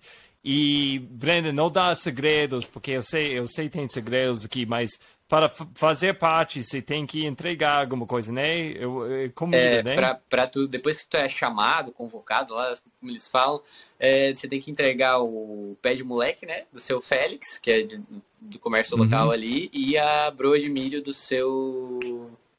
Não lembro o nome dele. eu sei que. Não é, fala demais, porque é bem, é bem É, Fight é Club, bem é bem assim, Fight Club. de- você- você vai falar demais de repente, Brenda vai sumir, a gente nunca vai ouvir dela de novo. É, E é uma pegada bem assim mesmo. Mas. E co coisa assim, Brenda, esse vibe que tinha lá, tipo. eh, Que, é, para mim, isso, isso, é, isso é trail running. Isso é, é uma coisa. eh, O que se pode falar sobre essa comunidade que estava aí, essa, a, a vibração que eles tinham? Cara, eu acho que é bem o que você falou, cara. Isso, isso é, é a essência do trail running. Hoje, até quando eu postei o Reels do, do Deus me livre, que ontem era pra ter postado ontem, mas eu tava podre de cansado. Falei, cara, vou postar só amanhã de manhã. Eu, eu coloquei ali, acho que eu, eu botei a essência do trail running, porque, cara, é, é muito assim, é essa vibe que a gente tá acostumado a, tá acostumado a ver só lá fora, né? A gente vê os caras competindo lá na Zegama, que é aquela prova que a galera fica todo mundo ali do lado, vê aqueles VK, e a galera com aqueles sininhos ali ficou super. Meu, uma, uma vibe super de, de, trail lá das gringas, assim, e, e dava pra sentir a energia da galera de perto, porque na Indomit também deu pra sentir, porque tinha alguns pontos de. é, de, de- que, a galera tava na porteira, assim, ajudando, alguns PC, e eh, tinha uma galera que tava vibrando, eu acho muito legal isso, ter, ter essa, essa, essa galera envolvida, que passa essa energia, na, na descida mesmo dos 21 ali, acho que era, acho que, ah, a maioria, acho que todo mundo pegou aquela descida, era uma descida num pastão, assim, que tava tenso, e tinha uma menina lá, cara, ela tava passando uma energia sinistra pra galera, tipo, todo mundo que passava, ela passava, vamos, vamos embora, não sei o que, e berrando pra galera, nossa, meu, deu um gás, assim, sinistrão. E é uma coisa simples, né? Que a pessoa poderia simplesmente ficar ali quieta, não falar nada, e tá fazendo o trampo dela, mas não, ela resolveu diferenciar o negócio e mudar totalmente a, a vida de, de todo mundo que tava passando por ali. E isso foi a, por isso que eu falei, cara, a essência do trail lá foi no Deus me livre, porque era, era isso, a galera tava todo mundo vibrando, não tinha ninguém ali que tava meio não, tava todo mundo na, na mesma onda, na mesma vibração pra todo mundo que tava passando. Nossa, velho, é, é muito sinistro. Eu acho que deveria ter uns três desses no ano, pelo menos. Não, seria interessante a gente tinha mais coisas assim. né? Eu, eu, eu vou falar, pessoas ouvindo, criando esse tipo de coisa na sua própria comunidade, não é fora do questão. Eu, vou falar para a minha galera aqui em Belo Horizonte, Boi Preto começou assim, São, São Brutão começou assim, né? Tipo, essas, coisas a gente tem, né? Tipo, foi nossos projetos, tipo, se tá lá bebendo com seus amigos que gostam de correr, tipo, ah, imagina se a gente faz isso. E um dia a gente faz, e gente faz de novo, faz de novo, faz de novo, e com o tempo vai crescendo, ganha uma identidade. E então, para, eu não sei se, se vou, todo mundo aqui, se tiver uma história assim, eu quero ouvir mesmo, porque essa troca de ideias, de coisas mais raízes, não, é essencial para a nossa comunidade. Tanto quanto as provas, as provas são muito importantes, mas essas coisas bem local, bem que a gente pode fazer com seu, sua comunidade de trail e, e, e até incluir as pessoas que moram no lugar, que não ia ir para uma prova nunca na vida deles, é absurdamente importante para o nosso esporte, na minha opinião. Então, Fran, seja bem-vindo aqui. Gente, vou falar bem honesto mais uma vez. Não foi meu plano criar tipo um round table de corredores aqui, mas aconteceu aqui. Não fica preso aqui, mas por favor, fica à vontade, pergun fazer perguntas entre si mesmo. Fran, eu quero falar parabéns. Dois anos você ganhou 36, 35 quilômetros. Entrando esse ano, vocês sentiam pressão de fazer uma performance mais ou você estava relaxado de, ah, de, de, de fazer a sua prova es- esse ano, 2023? Oi, boa noite. Estão me escutando bem? Sim. Tô, tô. Tá. Ah, primeiro, obrigada pelo convite. Fiquei bem feliz. Eu na sexta-feira eu cheguei lá em São Bento, daí eu fui almoçar lá no, no restaurante do centro e eu te vi lá sentado almoçando. E eu falei, olha lá o ultralado. Um dia eu vou gravar um, um podcast para ele. E agora eu tô aqui, que legal. Ai, fiquei muito, muito feliz pelo convite e parabéns para todo mundo aí que tá, tá presente. Acho que cada um no seu desafio, né? Uh, que, que eu vou te dizer? Eu não sei, assim, eu eu não me sentia pressionada pelo título, eu me, me sentia pressionada por mim mesma, assim, porque o meu objetivo é, era ir lá e, e, melhorar o meu tempo, assim. Eu queria, eu, eu tinha muito na minha cabeça, eu estava super bem, super bem treinada e eu estava me sentindo forte e tudo mais, mas uh, o meu objetivo era, uh, pelo menos, completar no meu tempo ali que eu tinha programado e, e enfim, uh, melhorar o meu tempo do ano passado porque até eu sabia que, apesar de ter vencido no ano passado, que foi já um ano bem difícil, bem atípico, esse ano tinha outras corredoras ali que estavam como favoritas e que eram muito fortes também, né? Então eu fui bem consciente assim de fazer a minha prova e, e o meu objetivo principal assim era bater meu tempo, né? Eu queria e eu disse, ah, umas pessoas me disseram, ah, alguma novidade no, nos 35 no, no resultado? Eu disse sim, eu não consegui bater o meu tempo, né? Eu fiquei quatro minutos acima do meu tempo do ano passado, então não consegui fazer o meu objetivo, mas uh, brincadeiras à parte foi, foi bem legal, assim, e uh, eu não, não, não tava, esse ano eu não tava entre as favoritas, assim, tinha um time bem, bem, bem forte, assim, de meninas que estavam correndo, então, uh, mas eu estava me sentindo forte igual e fui lá e, fi, e fiz o que, que deu para fazer, né? E, corri sem olhar para trás e, e, deu certo, né? Então, eu só olhei para baixo para ver se, onde é que eu pisava para pisar um lugar com menos menos cocô de vaca, vamos dizer assim, né? Mas uh, onde tinha menos, eu olhava só para baixo, mas não tinha muita saída assim, né? Mas foi bem legal, bem divertido, mais um ano. Oswaldo, que bom finalmente alguém falou isso, porque várias vezes, eu juro, meu pé ganhou 10 quilos, eu olhei, foi exatamente disso, uh, uh, restos da vaca, na, tipo, não, não, não foi bem agradável, gente, mas foi, foi agradável na mesma hora. Toda vez que eu botava alguma coisa para dentro para comer, eu pensava, meu Deus, a minha mão, olhava para minha mão cheia de toda marrom, eu pensava quanto eu tô comendo, porque, nossa senhora, eu, eu, eu, ficava com nojo do que eu tava comendo, assim, porque não dava para diferenciar o que, que era uma coisa e o que, que era outra. Eu, eu, eu, Brandon, usei dois tem nesse sabor, eu acho que não. Então. Essa, essa tempura, tempura ainda não existe. Eu tenho que perguntar para. Porque tem três mulheres fenomenais aqui. Você, no lado de homens, eu estou percebendo, a competição, cada prova está crescendo cada vez. tipo, essa, essa aqui, essa, o Indomity, cada prova de 80, 50, 35, eu tava tipo, no, uau! E depois eu olhei a lista das mulheres e tipo, uau, meu, meu Deus. Você tá sentindo uh, mais pressão? Você tá sentindo mais competição quando você tá vendo o start list? Sim, sim, sim. Eu, eh, até quando eu, eu, eu, não, não tinha olhado assim, né? não, não tinha saído, acho que lista de inscritos. Daí uh, na sexta-feira assim a gente deu uma olhada, eu oh, meu Deus, vou, vou ter um timinho aí para enfrentar, né? Nos 35 tava bem, bem forte também. E aí nos 50, então, tava bem disputado, assim, então uh, eu acho que sim, eu acho que cada vez a Indomit já é si já é uma prova maravilhosa, assim, qualquer edição que, que eles fazem. É sempre um, um, uma prova certeira, assim, em questão de organização e, e, tudo mais, né, que a gente pode se inscrever sem erro, né, mas, uh, e cada vez mais, assim, uh, vem sendo, vem reunindo atletas fortes, tanto no masculino nem se fala, né? Mas no feminino, assim, a gente vê que, que reúne os melhores nomes, né?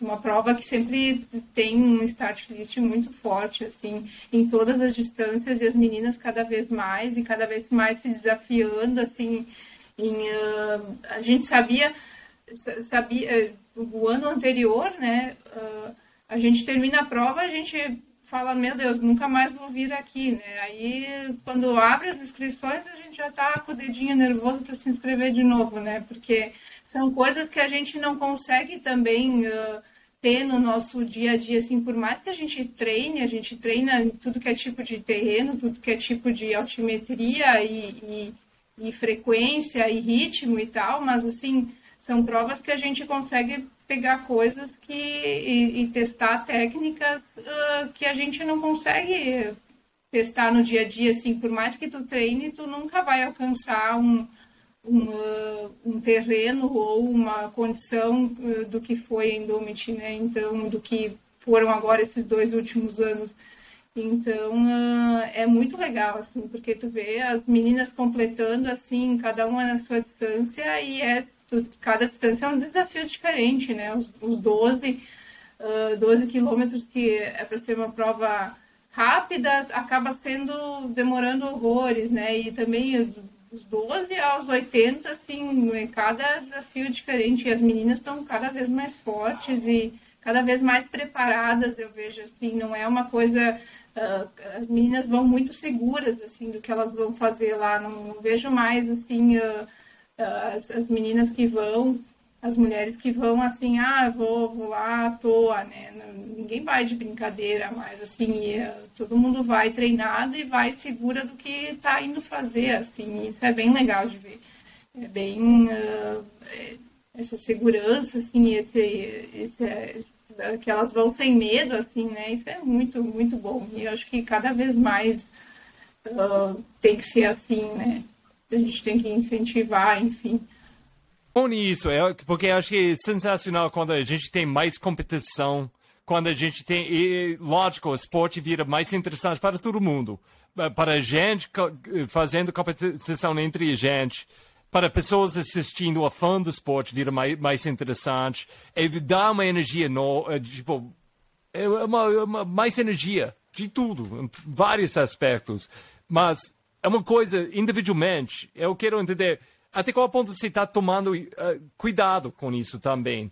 Porque eu sei, para mim, é difícil falar, não, eu não vou fazer uma prova. Porque, e Brandon, eu quero ouvir sua, sua opinião com isso também.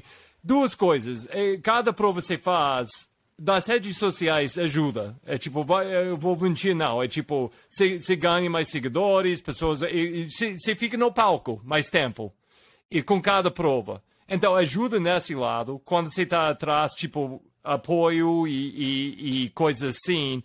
E é difícil falar não para uma boa competição.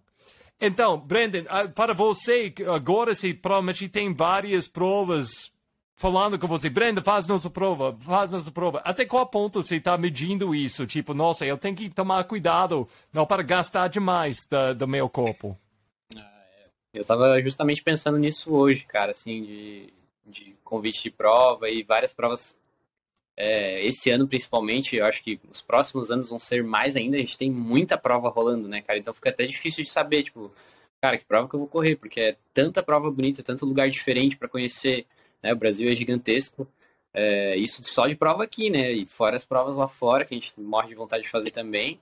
E aí você fica meio perdidão. Então acho que tem que, tem que saber é, não só para mim, mas para todo mundo, porque mesmo que a inscrição seja cara, a galera vai nessas provas, não é de Vargem que está cheio de, de gente nas provas. É, eu acho que a gente tem que cuidar muito com isso, de, de não se empolgar e querer fazer todas, né? Se a gente está buscando é, performance, é claro, né? É, que eu acho que é o, é o, caso de todo mundo aqui, que a gente quer sempre, é igual a Maíra estava falando, a gente é competitivo, cara. Não adianta a gente falar que a gente está lá porque, ah, não, eu quero competir comigo mesmo. Não, a gente quer lá porque a gente quer estar tá no pódio e pronto. A gente, né, a sensação é boa, não, não adianta falar que, ah, não, eu não estou aqui para competir. Não, a gente está aqui para competir mesmo, lado a lado. Não é uma briga, é uma coisa é, de estar tá ali junto, aquela coisa, aquela sensação, igual o pessoal tava falando do é, eu tava comentando com o pessoal hoje ainda, tipo, do Celinho e do, do Fantasma, né? Que o pessoal falou, ah, porque os dois correram juntos, que os dois ganharam a prova juntos. Não, eu falei, não, velho, pra mim não é, cara. Um ganhou a prova, um cruzou a linha de chegada primeiro, foi lá e tomou a iniciativa, tipo, pá, velho, foda-se, é o sprint final aqui, eu vou dar tudo que eu tenho e vou ganhar essa prova. E eu acho que é isso, é uma competição, uma competição sadia, não tem nada de errado nisso. E, mas eu acho que, cara, a gente tem que tomar cuidado para não se empolgar, porque é muita prova. A gente está vendo atletas é, se lesionando por conta disso, né, cara? Tipo, às vezes você vai lá, se empolga, meu, vou correr essa aqui, vou correr aquela lá, blá, blá. Vários, às vezes rola um convite de uma prova e você tá empolgadão. Essa prova mesmo, eu fiquei muito surpreso. Hoje a gente tava falando nos stories que foi uma prova que, cara, eu não tava treinando praticamente nada para trail. Tava, claro que domingão é o dia do trail, qualquer treino independente. Eu tava treinando com uma meia maratona que rolou no outro domingo. E a minha primeira meia maratona de asfalto. Aí fui lá, fiz a meia maratona e, tipo, a Indomit, o convite rolou uns, sei lá, uns 20, 25 dias antes da Indomit. Eu falei, cara, será? Eu fiquei pensando, mas, meu, sei lá quando que eu vou ter essa oportunidade de correr uma prova dessa de novo. Eu falei, ah, vou abraçar, velho, vou pro tudo ou nada. E, e aí fui, mas é, é uma coisa meio, meio perigosa, né? A gente tem que tomar cuidado, porque você corre uma prova lá, dá tudo que você tem, daí corre outra prova, corre risco de, tipo, de lesão, baixar a imunidade, essas coisas todas, e é meio fora a questão de ter essa pressãozinha é, de, pô, você quer sair bem, então se, se, você é competitivo, você vai sentir um pouquinho de pressão. Tem gente que tá ali pra, por correr, só para se divertir, beleza, mas a gente que é muito competitivo, a gente sofre um pouquinho com isso, né, cara? Johnny, seja bem-vindo. Eu, Johnny Luna Lima. Você falar seu nome completo porque eu gosto de falar isso, Luna, Luna Lima, né? Cara, seja bem-vindo no outro lado e pode começar explicando um pouquinho sua história aqui, porque você é brasileiro, mas você não é brasileiro. Como, como que é sua, sua situação, onde você chegou aqui nas trilhas da, da, do São Bento e, e arrasou tudo aí de, de, de 36 quilômetros? É, é, então, eu nasci no Brasil, mas eu morei a maioria da minha vida fora. E no momento estou morando em Boulder, Colorado, e eu treino por lá a maioria maior parte do ano. E só que já faz muito tempo que eu estou querendo competir no Brasil. E então planejei meu ano para poder fazer a Indomit e deu certo. e então, cara, você tem essa história com o Brasil, mas você, você vive no Boulder. Quem não sabe, Boulder nos Estados Unidos é uma meca para, para quem gosta de outdoor sport. É tipo, quem está ouvindo, quem não sabe, é, é o lugar. Explica um pouquinho a comunidade lá no Boulder, como que é o clima lá? É, então, uh, Boulder realmente é muito especial para qualquer esporte de resistência, né? Porque lá inicialmente começou com corrida normal, eles têm uma tradição muito grande de corrida universitária na, na universidade lá. E, e com o tempo, acho que, nossa, nem sei, faz anos, uns 20, 30 anos, tipo, começou a. Todos os corredores profissionais dos Estados Unidos começaram a se mudar para lá. Porque perceberam que Boulder fica numa altitude muito legal para treinar. Tipo, não é tão alta assim Tipo, fica quase a 2 mil metros. E isso é alto, mas quando você está falando de um estado como Colorado, tem muita cidade que fica a 2.300 e, e você já fica num ponto muito alto aí. Mas então, Boulder está numa altitude legal, então isso atrai muitos atletas e hoje em dia virou tipo meio que é uma das mecas dos Estados Unidos para treino de trilha e de triatlon. Tem muitos triatletas lá e ah, corredor de rua profissional mesmo, que vai competir nas Olimpíadas e, e é, São Silvestre, tudo isso, né? Mas também Boulder tem o outro lado de esporte, que é o sport, esporte outdoor, tipo escalada e tudo isso. E tem muito atleta profissional de escalada lá também, porque o clima lá é, tipo, é frio no inverno, cai neve e tudo, mas a neve derrete bem rápido das pedras e de certas montanhas também. Então dá para o povo correr tranquilamente no inverno e escalar. Então por isso que é um, é um ponto bem legal nos Estados Unidos para quem gosta de trilha e tudo isso. E, Johnny, você, você é uma atleta de Solomon. Uh, e, e, e, também você estava competindo muito no ORC, né? O, a, a, sim, sim. Do, a, a, percurso de. Eu acho que no Brasil isso não é tão comum. Pode explicar um pouquinho desse tipo de, de, de prova? Sim, sim, claro. É, eu, eu, então, meio que comecei minha carreira de, de corredor de montanha em corrida de obstáculo. E nos Estados Unidos, o esporte de Spartan Race, ou corrida de obstáculo, é, é bem popular. Ah, faz uns anos era mais popular, mas foi aí que começou para mim. E é uma corrida que geralmente é em montanha, não, não necessariamente montanha, mas tem que ser um terreno bem, é, bem de trilha mesmo. E tem vários obstáculos e é, você vai lá e compete.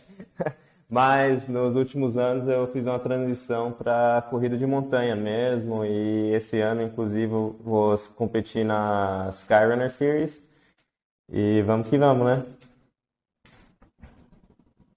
E, cara, esse, você, tinha, você falou que você tinha esse desejo de fazer uma, uma prova no Brasil. Você chegou, você arrasou na 35. Você, você, você tinha a única, única prova onde você colocou um novo recorde. No 80 ela estava bem perto, mas você conseguiu, acho que você bateu o recorde por tipo 5 minutos, né?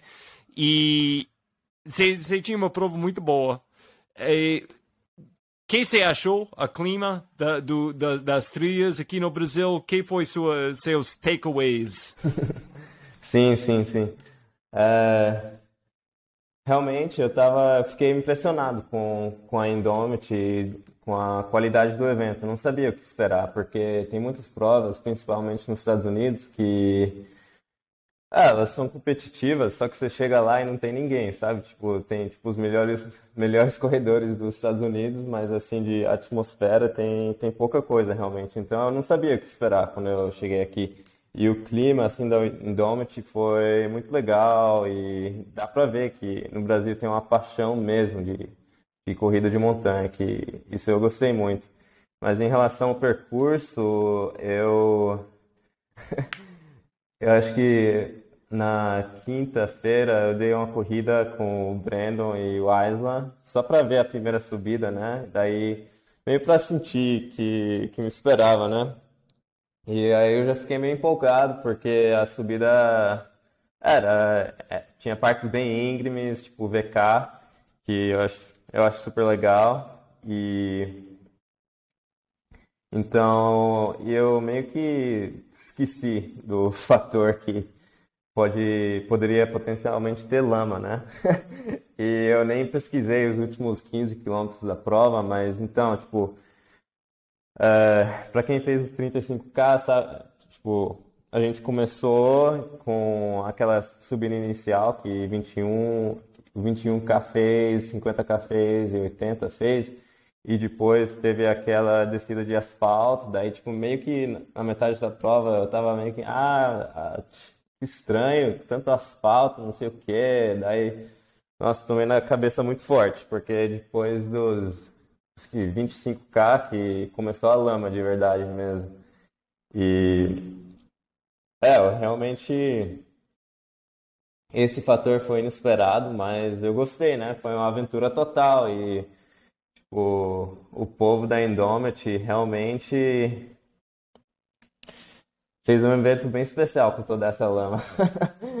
e eu, eu gostei. Foi, deixou a, a prova bem técnica, uma, um tipo de técnico bem diferente do que eu tô acostumado, porque onde eu moro é só pedra e tipo quando tem lama é tipo é, tem trechos de lama, sabe? Não tem 12 quilômetros de lama. Então, foi bem interessante, foi bem interessante. É, foi uma experiência bem foi uma experiência nova para mim, mas acho que foi super boa, porque ajuda a desenvolver o atleta, né? E cê, com o tempo, cê, acho que isso ajuda muito quando você está competindo pelo mundo inteiro, né?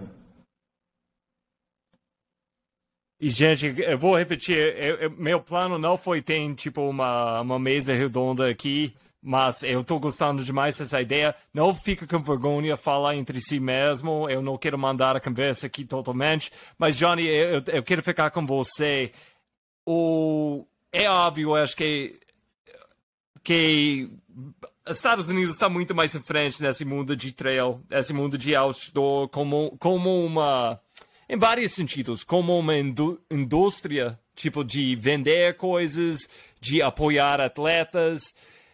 E você chega aqui no Brasil e você vê que a gente tem uma comunidade aqui, a gente tem um amor para as trilhas. Sim. Quais tipo de, de dicas, quais tipo de coisas você pode falar para a gente, para primeiro para melhorar coisas aqui e coisas para evitar também, porque é, eu falei com você um pouquinho depois da prova e a gente tem essas tem coisas quase quase estereotípico chato de boulder. É, tipo, porque virou uma indústria quase demais, você tem as pessoas quase estereotípicas chegando. Então, quais dicas você tem para a gente aqui no Brasil e eh, para fazer mais e fazer menos, para coisas para evitar? Sim, sim, sim. Acho que é, a primeira dica é é, não tenha vergonha de convidar, tipo, todo mundo que você conhece para conhecer as montanhas tal, mesmo que eles não tenham experiência nenhuma, porque é assim que a comunidade cresce, né? É, implantando as sementes pela comunidade e nunca se sabe se essa pessoa vai convidar outra e com quanta, quanto, quantas mais pessoas, tipo, acho que isso ajuda a crescer tudo na, na indústria de ecoturismo, né? Ajuda as pessoas a pagarem guias, é, comprar material de treino, qualquer coisa, suplemento, sabe? E acho que o principal é crescer a comunidade sem medo. Eu sei que as, tem certas partes do Brasil que isso é tipo o povo vê tipo a prova da Indomit ou mesmo uma caminhada, sei lá, para qualquer pico, é coisa de louco, sabe? Tem gente em São Paulo que nunca fez uma caminhada, sabe? Então acho que aí que faz a diferença mesmo. É, tipo, criar essa curiosidade na comunidade brasileira, né? Daí isso também ajuda que as empresas comecem a investir tipo, nas, nas comunidades de montanha. Daí com esse investimento nas comunidades de montanha, tipo, vem mais desenvolvimento de trilha, mais tour, mais corrida, mais de tudo, né? Acho que esse é meu conselho principal. E, mas, tipo, para uma pessoa que está ouvindo e, e tipo, não tem tanta experiência assim, mas quer continuar crescendo como um atleta de montanha ou, tipo, começar os, a sua história como atleta de montanha, é para para ser curioso, né? Tipo, vai no Google e vê as melhores travessias de montanha no, de, no Brasil. E corre atrás mesmo, fica curioso e vai e vai falando com o povo, que uh, pelo menos na minha experiência, a comunidade de trilha e de montanha, ele, eles gostam de compartilhar o que eles sabem, sabe? E sempre tem alguém lá para lhe ajudar. E usa, usa a comunidade também, para quem é novo, não tenha medo de usar a comunidade. Ah, e coisas para evitar. Muito bom. Né? É, coisas para evitar, tá, tá na lista. Ah, acho que não é nem coisa para evitar, mas é para sempre uh, lembrar de ajudar o meio ambiente, né? Acho que o Brasil está num ponto meio difícil nessa parte de meio ambiente, certo? E acho que está na hora de do povo assim que está em conexão com o ecoturismo, fazendo essas provas para realmente tipo começar a conversar disso, sabe? Para como podemos tipo fazer essas provas, mas ajudar o meio ambiente ao mesmo tempo, porque tipo sem o meio ambiente saudável, a gente não pode fazer essas provas, né? E a gente já está vendo isso nos Estados Unidos, né? Porque tem todo ano, tipo, tem provas canceladas por causa de, de fogo, wildfires, né? É, e isso é muito triste. E você está vendo agora né, na Europa a temporada de esqui, esqui montanhismo. Tipo, eles tiveram que cancelar. Tipo, a, esse final de semana passado aconteceu uma prova de esqui montanhismo chamada de Pierra Menta. É a maior prova que tem, só que é uma prova de etapa. Tem três dias, mas tiveram que cancelar o segundo dia de prova porque choveu. E isso não faz bem, tipo, pra, pra neve, quando você está tentando esquiar, porque vira gelo e ah, vira uma bagunça. Mas então, acho que começando essa conversa de meio ambiente e como a gente pode ajudar, acho que ajuda ajuda tudo, ajuda a saúde do esporte mesmo, para evitar essas coisas que estão acontecendo na Europa e nos Estados Unidos já, né? Boa, boa. Gente, Fran, Maíra, Brandon, eu já dizia, eu acho que você ainda está aí, mas Johnny está querendo explorar mais aqui no Brasil e conhecer mais provas e, e travessias. Você tem dicas para ele? Ah, bom, eu sou apaixonada pelo Parque Nacional do Tatiaia, né? Esse você tem que ir, tem que conhecer. E dá para fazer umas corridas lá é, bem legais. É um lugar cheio de pedra também. Então talvez você esteja no seu habitat natural. Mas é incrível, é lindo, é... e é muito legal, assim, que dá meio que para você fazer bem nesse, nesse clima mais, é... mais simples, assim, né? Não é prova nem nada, você coloca, tipo, o seu GPS e tal, e vai e faz. Dá para você unir várias trilhas do parque, então dá para você também ir até um ponto, dormir no ponto e depois, de repente, você fazer outro dia até outro determinado ponto. É... eu sou apaixonada, lá precisa conhecer. Lá é o, é o, é mais. É demais. Você participou na, na Evolution ano passado? Não, Maíra? fiquei doente. Ah, meu filho tava doente, ah. eu fiquei doente, aí acabei não indo, mas eu tava inscrita. É. Eu queria muito. Sacanagem. But, but, é, foi, a, foi a primeira prova aqui no Brasil que rolou no parque, 100% dentro do Parque Nacional. É a primeira Parque Nacional aqui no, no Brasil.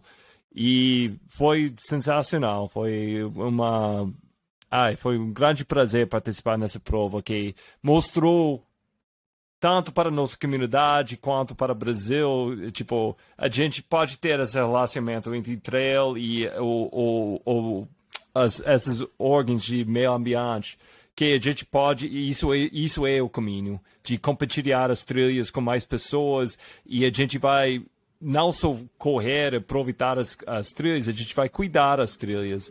Então, foi uma grande oportunidade. Tomara que a gente vai ter mais chances no futuro, mas eu gostei demais dessa dica. Ô, Johnny, você conhece Itatiaia? Não, não conheço. É, é que, falar a verdade, tipo, eu, eu já pesquisei bastante tipo, travessia de montanha no Brasil, só que, uh, sei lá, eu, eu confundo todos os nomes dos parques, mas é, não, vou colocar na minha lista. Tem alguma travessia ou tipo algum pico em particular para ver lá que tipo, realmente eu tenho que ir? Não, tem algumas travessias e o legal dali, dali é que você pode ligar, por exemplo, Serra Fina, tá tudo ali perto. Marins Itaguaré tá perto, então em uma viagem de alguns dias você consegue fazer tudo ali perto. É, mas tem algumas travessias dentro do parque também. Então, assim, na verdade é um mundo de opções para você. Tem opções até de ir por muitas pedras, que é couto prateleira, e aí de lá você cair para uma outra, uma outra, ai, esqueci o nome, Guarita, gente, qual é o nome da, entra da entrada do parque? é, então dá para você juntar, várias coisas. Na pandemia eu fui com uma amiga e a gente falou, cara, eu tava sem prova, eu falei, vamos fazer 40, fiz os primeiros 40 quilômetros dela. É a Camila da, da seleção juvenil. E eu falei, vamos fazer, serão seus primeiros 40, a gente bate numa portaria e volta. Então a gente fez, foi incrível lá. É... E o melhor, o mais legal é quando você desce, a vegetação muda. Então você vê tudo aquilo, é, sei lá, pra, pra nós foi muito incrível. Encontramos alguns porcos no meio, mas graças a Deus foi tudo bem. Mas foi bem, é bem, bem legal, assim, é bem interessante você ver desde a, de uma grande altitude para você descer ali mais, perto, mais próximo ali do, né, de, de Tatiaia, região de Tatiaia mesmo ali, né? É, é a cidade de Tatiaia, que é a outra, a outra cidade que a gente foi. Mas, assim, dá para você fazer Ô, milhões de pergunta. coisas. Essa é, a- é o parque que fica do lado de Marmelópolis? Eu, Marmiolópolis é a cidade mais no norte do parque, né? é, eu acho que é, eu acho que Se não sim, me é, eu engano. acho que, Começa com M. Eu sou... eu acho que tá em volta dali, mas não tenho certeza. É, Marmiol... é quase... Ah, É, porque tem que tem uma verificar se travessia que acho que o primeiro pico é Pico Marins e tipo a cidade mais perto é Marmelópolis. E- mas não sei. É que é difícil pra mim porque eu tô meio vou- por vou- fora da, da linguagem das travessias aqui, mas tipo, é uma das travessias que eu tô de olho. Se, se Chico Santos está ouvindo isso, ele está gritando para a gente. Como você não sabe, gente? Ele está provavelmente tá com raiva com a gente agora mesmo. Como você faz parte da nossa comunidade, você não sabe qual cidade está por volta de Itatiaia, meu Deus.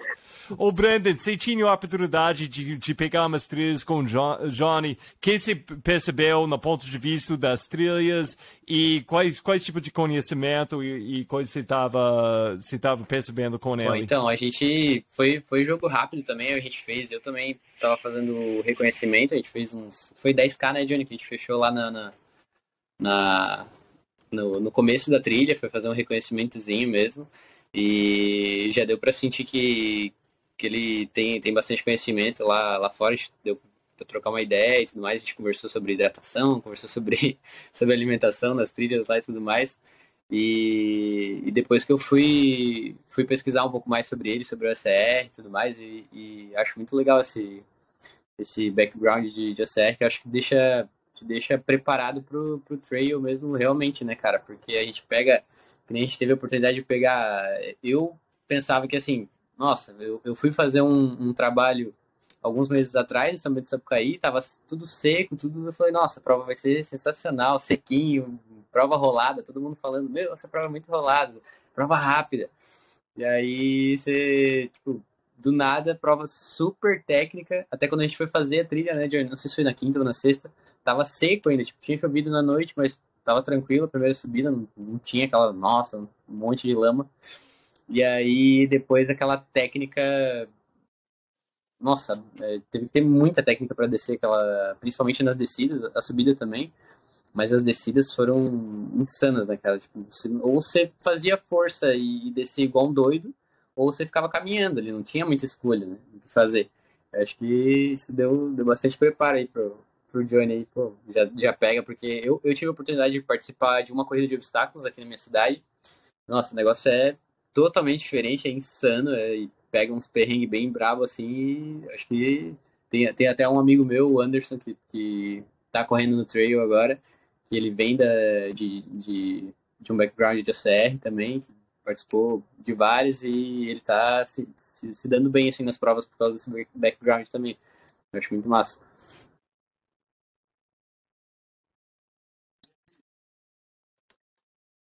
Gente, eu tenho que falar, isso foi outro podcast. Foi tipo aquela outra que você vai com um plano A, bem certo. Eu, eu tinha o outline aqui totalmente de toda pergunta eu fazer. E tipo, depois dos primeiros cinco minutos, eu tipo, oh meu Deus, o estômago não tá certo. A cabeça, não, essa, essa prova, eu peguei a trilha errada. Eu tô fazendo essa ultra sem GP, G- GPX.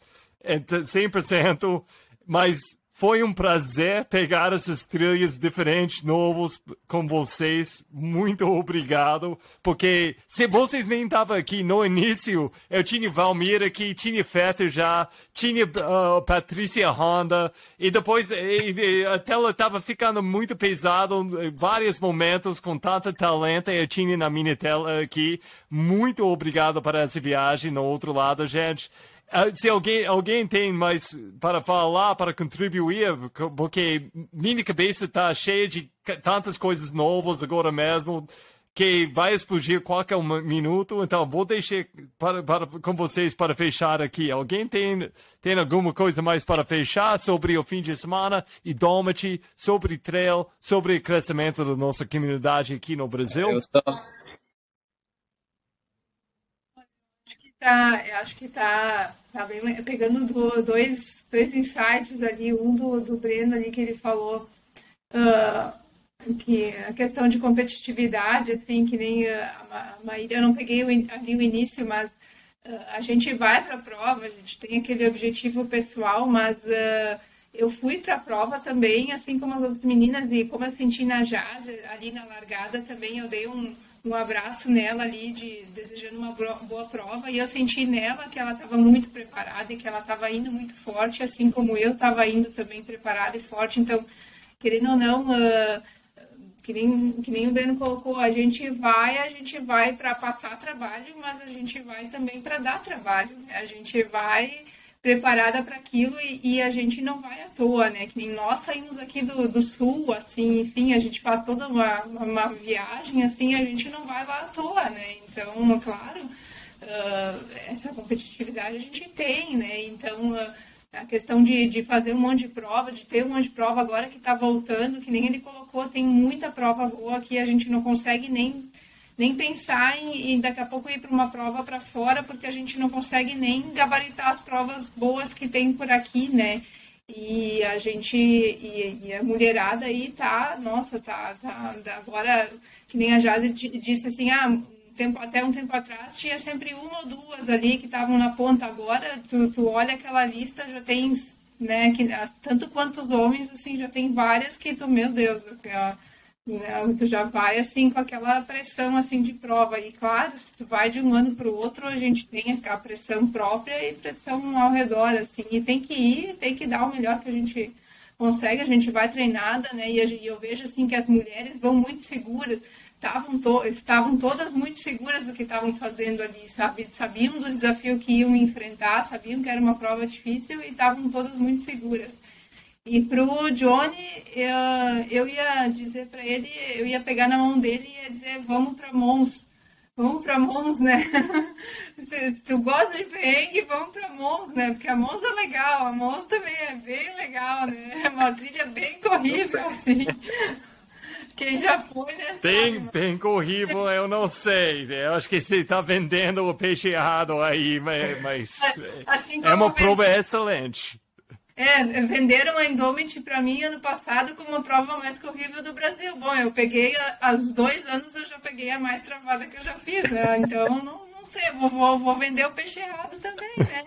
vamos, vamos para a mosca, a mosca é legal, a mosca também é bem, é uma prova bem legal, bem corrível. Não, bem é corrível. É... se ele quer uma dica de prova, sim, eu acho que a Mons também é uma, uma, prova bem legal de se fazer, de participar, e que tu pega coisas que tu não consegue ter no teu treinamento, assim, e deve ser bem diferente dos Estados Unidos aí também. Onde é essa prova? Mas, uh, é, a minha... é em Nova Trento, Santa Catarina. Ah, e também é... é uma... Nossa, eu... Ah, pode eu falar. Eu sou apaixonada por essa prova. Mas é, é tipo uma prova mais agora, de skyrunning também... ou. É... é, como que é a prova? É... é, ela é muita altimetria, muita técnica, bastante barro, bastante mato, bastante de tudo um pouco, assim. Tu pega, é bem, muito boa paisagem, muito boa. É o esti estilo Indomit, assim, em questão de organização, muito boa também. Então, é, eu sou apaixonada, eu não sou suspeita em falar porque eu, eu, gosto muito, assim, né? Mas é uma prova, assim, que se fosse eu para dar uma dica, assim, de prova, eu, eu daria, daria essa, assim, também.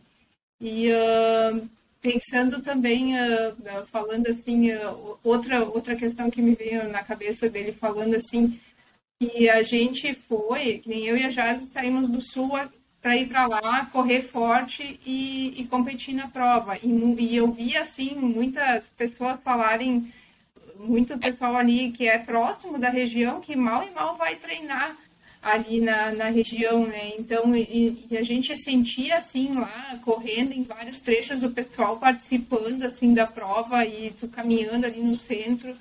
Uh, o pessoal perguntando até quando ia a prova, né? Assim, o que estava acontecendo na cidade e e eu tinha um trecho, hum, não sei dizer onde é que era, mas que tinha até um pai com um bebê de colo, assim, e a mulher uh, distribuindo banana, assim, para nós. Então, assim, é, é, muito legal, assim, essa participação. E eu fico com, com dó, assim, de pensar que um lugar tão bonito, assim, que tem tanta, proporciona tanto, pode proporcionar um treino tão técnico, assim, o pessoal não aproveita e vai, né, e, e consegue uh, aproveitar, assim, desse disso aí. A gente treina assim, por mais que a gente treine, a gente nunca chega à, à, técnica que, que a gente tem que usar lá, né? E também, por mais preparado que a gente esteja, nunca vai conseguir sair de tanta lama, né? Assim, mas uh, é bem legal. É tudo, tudo são experiências assim que a gente não consegue ter no nosso dia a dia e que, nossa, valem ouro. É isso aí. Não, Monza é uma prova muito especial, bem ligada com a comunidade. É, segundo ano, eu fui lá primeiro ano e foi muito legal voltar a segundo ano. E tantas pessoas que moram na cidade foi tipo, oh Roger, eles me lembraram, oh Roger, eu vou participar esse ano, ou meu meu irmão vai participar, meu filho vai vai participar. Acho que foi muito legal, muito muito legal. E Gente, alguém tem mais para Johnny, fechar aqui? De, depois eu mando uns vídeos nossa... pro Johnny ter uma noção lá da, da, da, da, Mons e também uma outra que é super clássica, que eu não posso deixar de, de recomendar, que é a Ultra Desperdidos, né, cara? É uma prova. Nossa, eu, eu, acho que de paisagem é, é uma das, das melhores aí, que pelo menos eu tive a oportunidade de correr e vale a pena também. É isso aí. Queria agradecer também todo mundo que está aí, comunidade do Trail, todo mundo que a gente teve a oportunidade de, de conversar. Muito massa. É, eu queria agradecer também ah, por ah. você ter chamado a gente aqui. Tipo, eu tô entre pessoas que eu super admiro. É, tanto é que, meu, as meninas são incríveis. É, desculpa, meninas, mas eu vou puxar essa. As meninas são incríveis, eu admiro elas pra caramba. E, e, é engraçado que eu tô no trail há muitos anos, mas eu não estava mais no meio, assim, eu fugi um pouco pro triatlon. Eu corro desde 2012, X-Terra, etc. Mas eu não gostava de competir. E o legal é que ela trazendo essa força me fez querer fazer mais força e me fez querer melhorar. Então, uma tá puxando a outra. Então, essa coisa de ver cada vez mais mulheres alinhando forte é porque uma fala, meu, a Fran, desde a Monza, meu, ela teve um. Meu senhor, a bichinha voou, sei lá. Hoje é. Nossa, né? Então, assim, para alguém que apareceu ali da Monza de 2021, eu acho que a partir dali foi um boom da, das meninas fortes ali na frente, brigando e trocando posição e aparecendo cada vez mais. Então, uma puxa a outra e uma faz a outra querer ficar melhor, né? Então, elas me fazem querer melhorar, elas me fazem correr melhor também. Então, isso eu tô achando incrível, assim, porque eu tô nisso há muitos anos e era realmente, tipo, uma, outra, e eu sou treinadora, né? Então era difícil de ver alguém querer, assim, despontar e tudo mais. Então, tá muito legal. Tô gostando bastante e eu espero que a gente inspire cada vez mais pessoas, assim. Um dos meus projetos aqui em São Bento é justamente para trazer cada vez mais pessoas para conhecer, para fazer o percurso da prova. Então, é bem legal. Esse final de semana agora, por exemplo, a gente vai levar o pessoal que não fez tudo mais para ver se gosta do percurso dos 21, que é o mais divertido daqui. Então, tô gostando bastante, meninas, e obrigada por, por me fazer querer melhorar também. E obrigado, Roger, por ter me reunido com essas pessoas, né? Parabéns para todos. Gente, é um prazer estar comigo, gente. Foi bom demais. E esse tipo de conversa eu acho que é muito importante. Eu acho que a gente tem que fazer ainda mais na nossa comunidade, fazer um jeito aberto também. A gente tocou muitos assuntos muito importantes para, acho que todo mundo aqui e pessoas ouvindo também, para quem não está ah, bem ligado o que está rolando com esse tipo de apoio, esse tipo de nossos heróis, nosso esporte, como é difícil para para eles. É uma coisa, eu acho que a gente tem que falar em voz alto, porque é o único jeito a gente vai ir em frente e se a gente fala honestamente o que está rolando e e ajudando, um ajudando o outro. E essa coisa que Johnny trazou também, esse ponto de vista que a gente tem que fazer, é importante ser advogado de natureza mesmo também. Eu acho que como, como nosso papel, no, no nível um pouquinho mais alto, a gente está lidando essa conversa. E eu acho que é muito importante que se você sente essa convicção, você, você, você fala isso com voz alta e você faz coisas para, para mostrar a pessoas como lidar com as trilhas porque não é só uma coisa para ser fazer uma prova, não, é uma estilo de vida mesmo. E a gente tem que abraçar isso e uma ajuda, ajudando a outra. Então, gente, eu quero agradecer a todo mundo aqui e todo mundo que está ouvindo, que estava aqui antes também, muito obrigado para seu tempo. Todo mundo que está ouvindo também, muito obrigado para seu tempo de, de, de participar nessa conversa que eu acho que é muito importante. Gente, valeu, que valeu. viagem. Abração para todo mundo. Muito obrigado, gente. Abraço grande.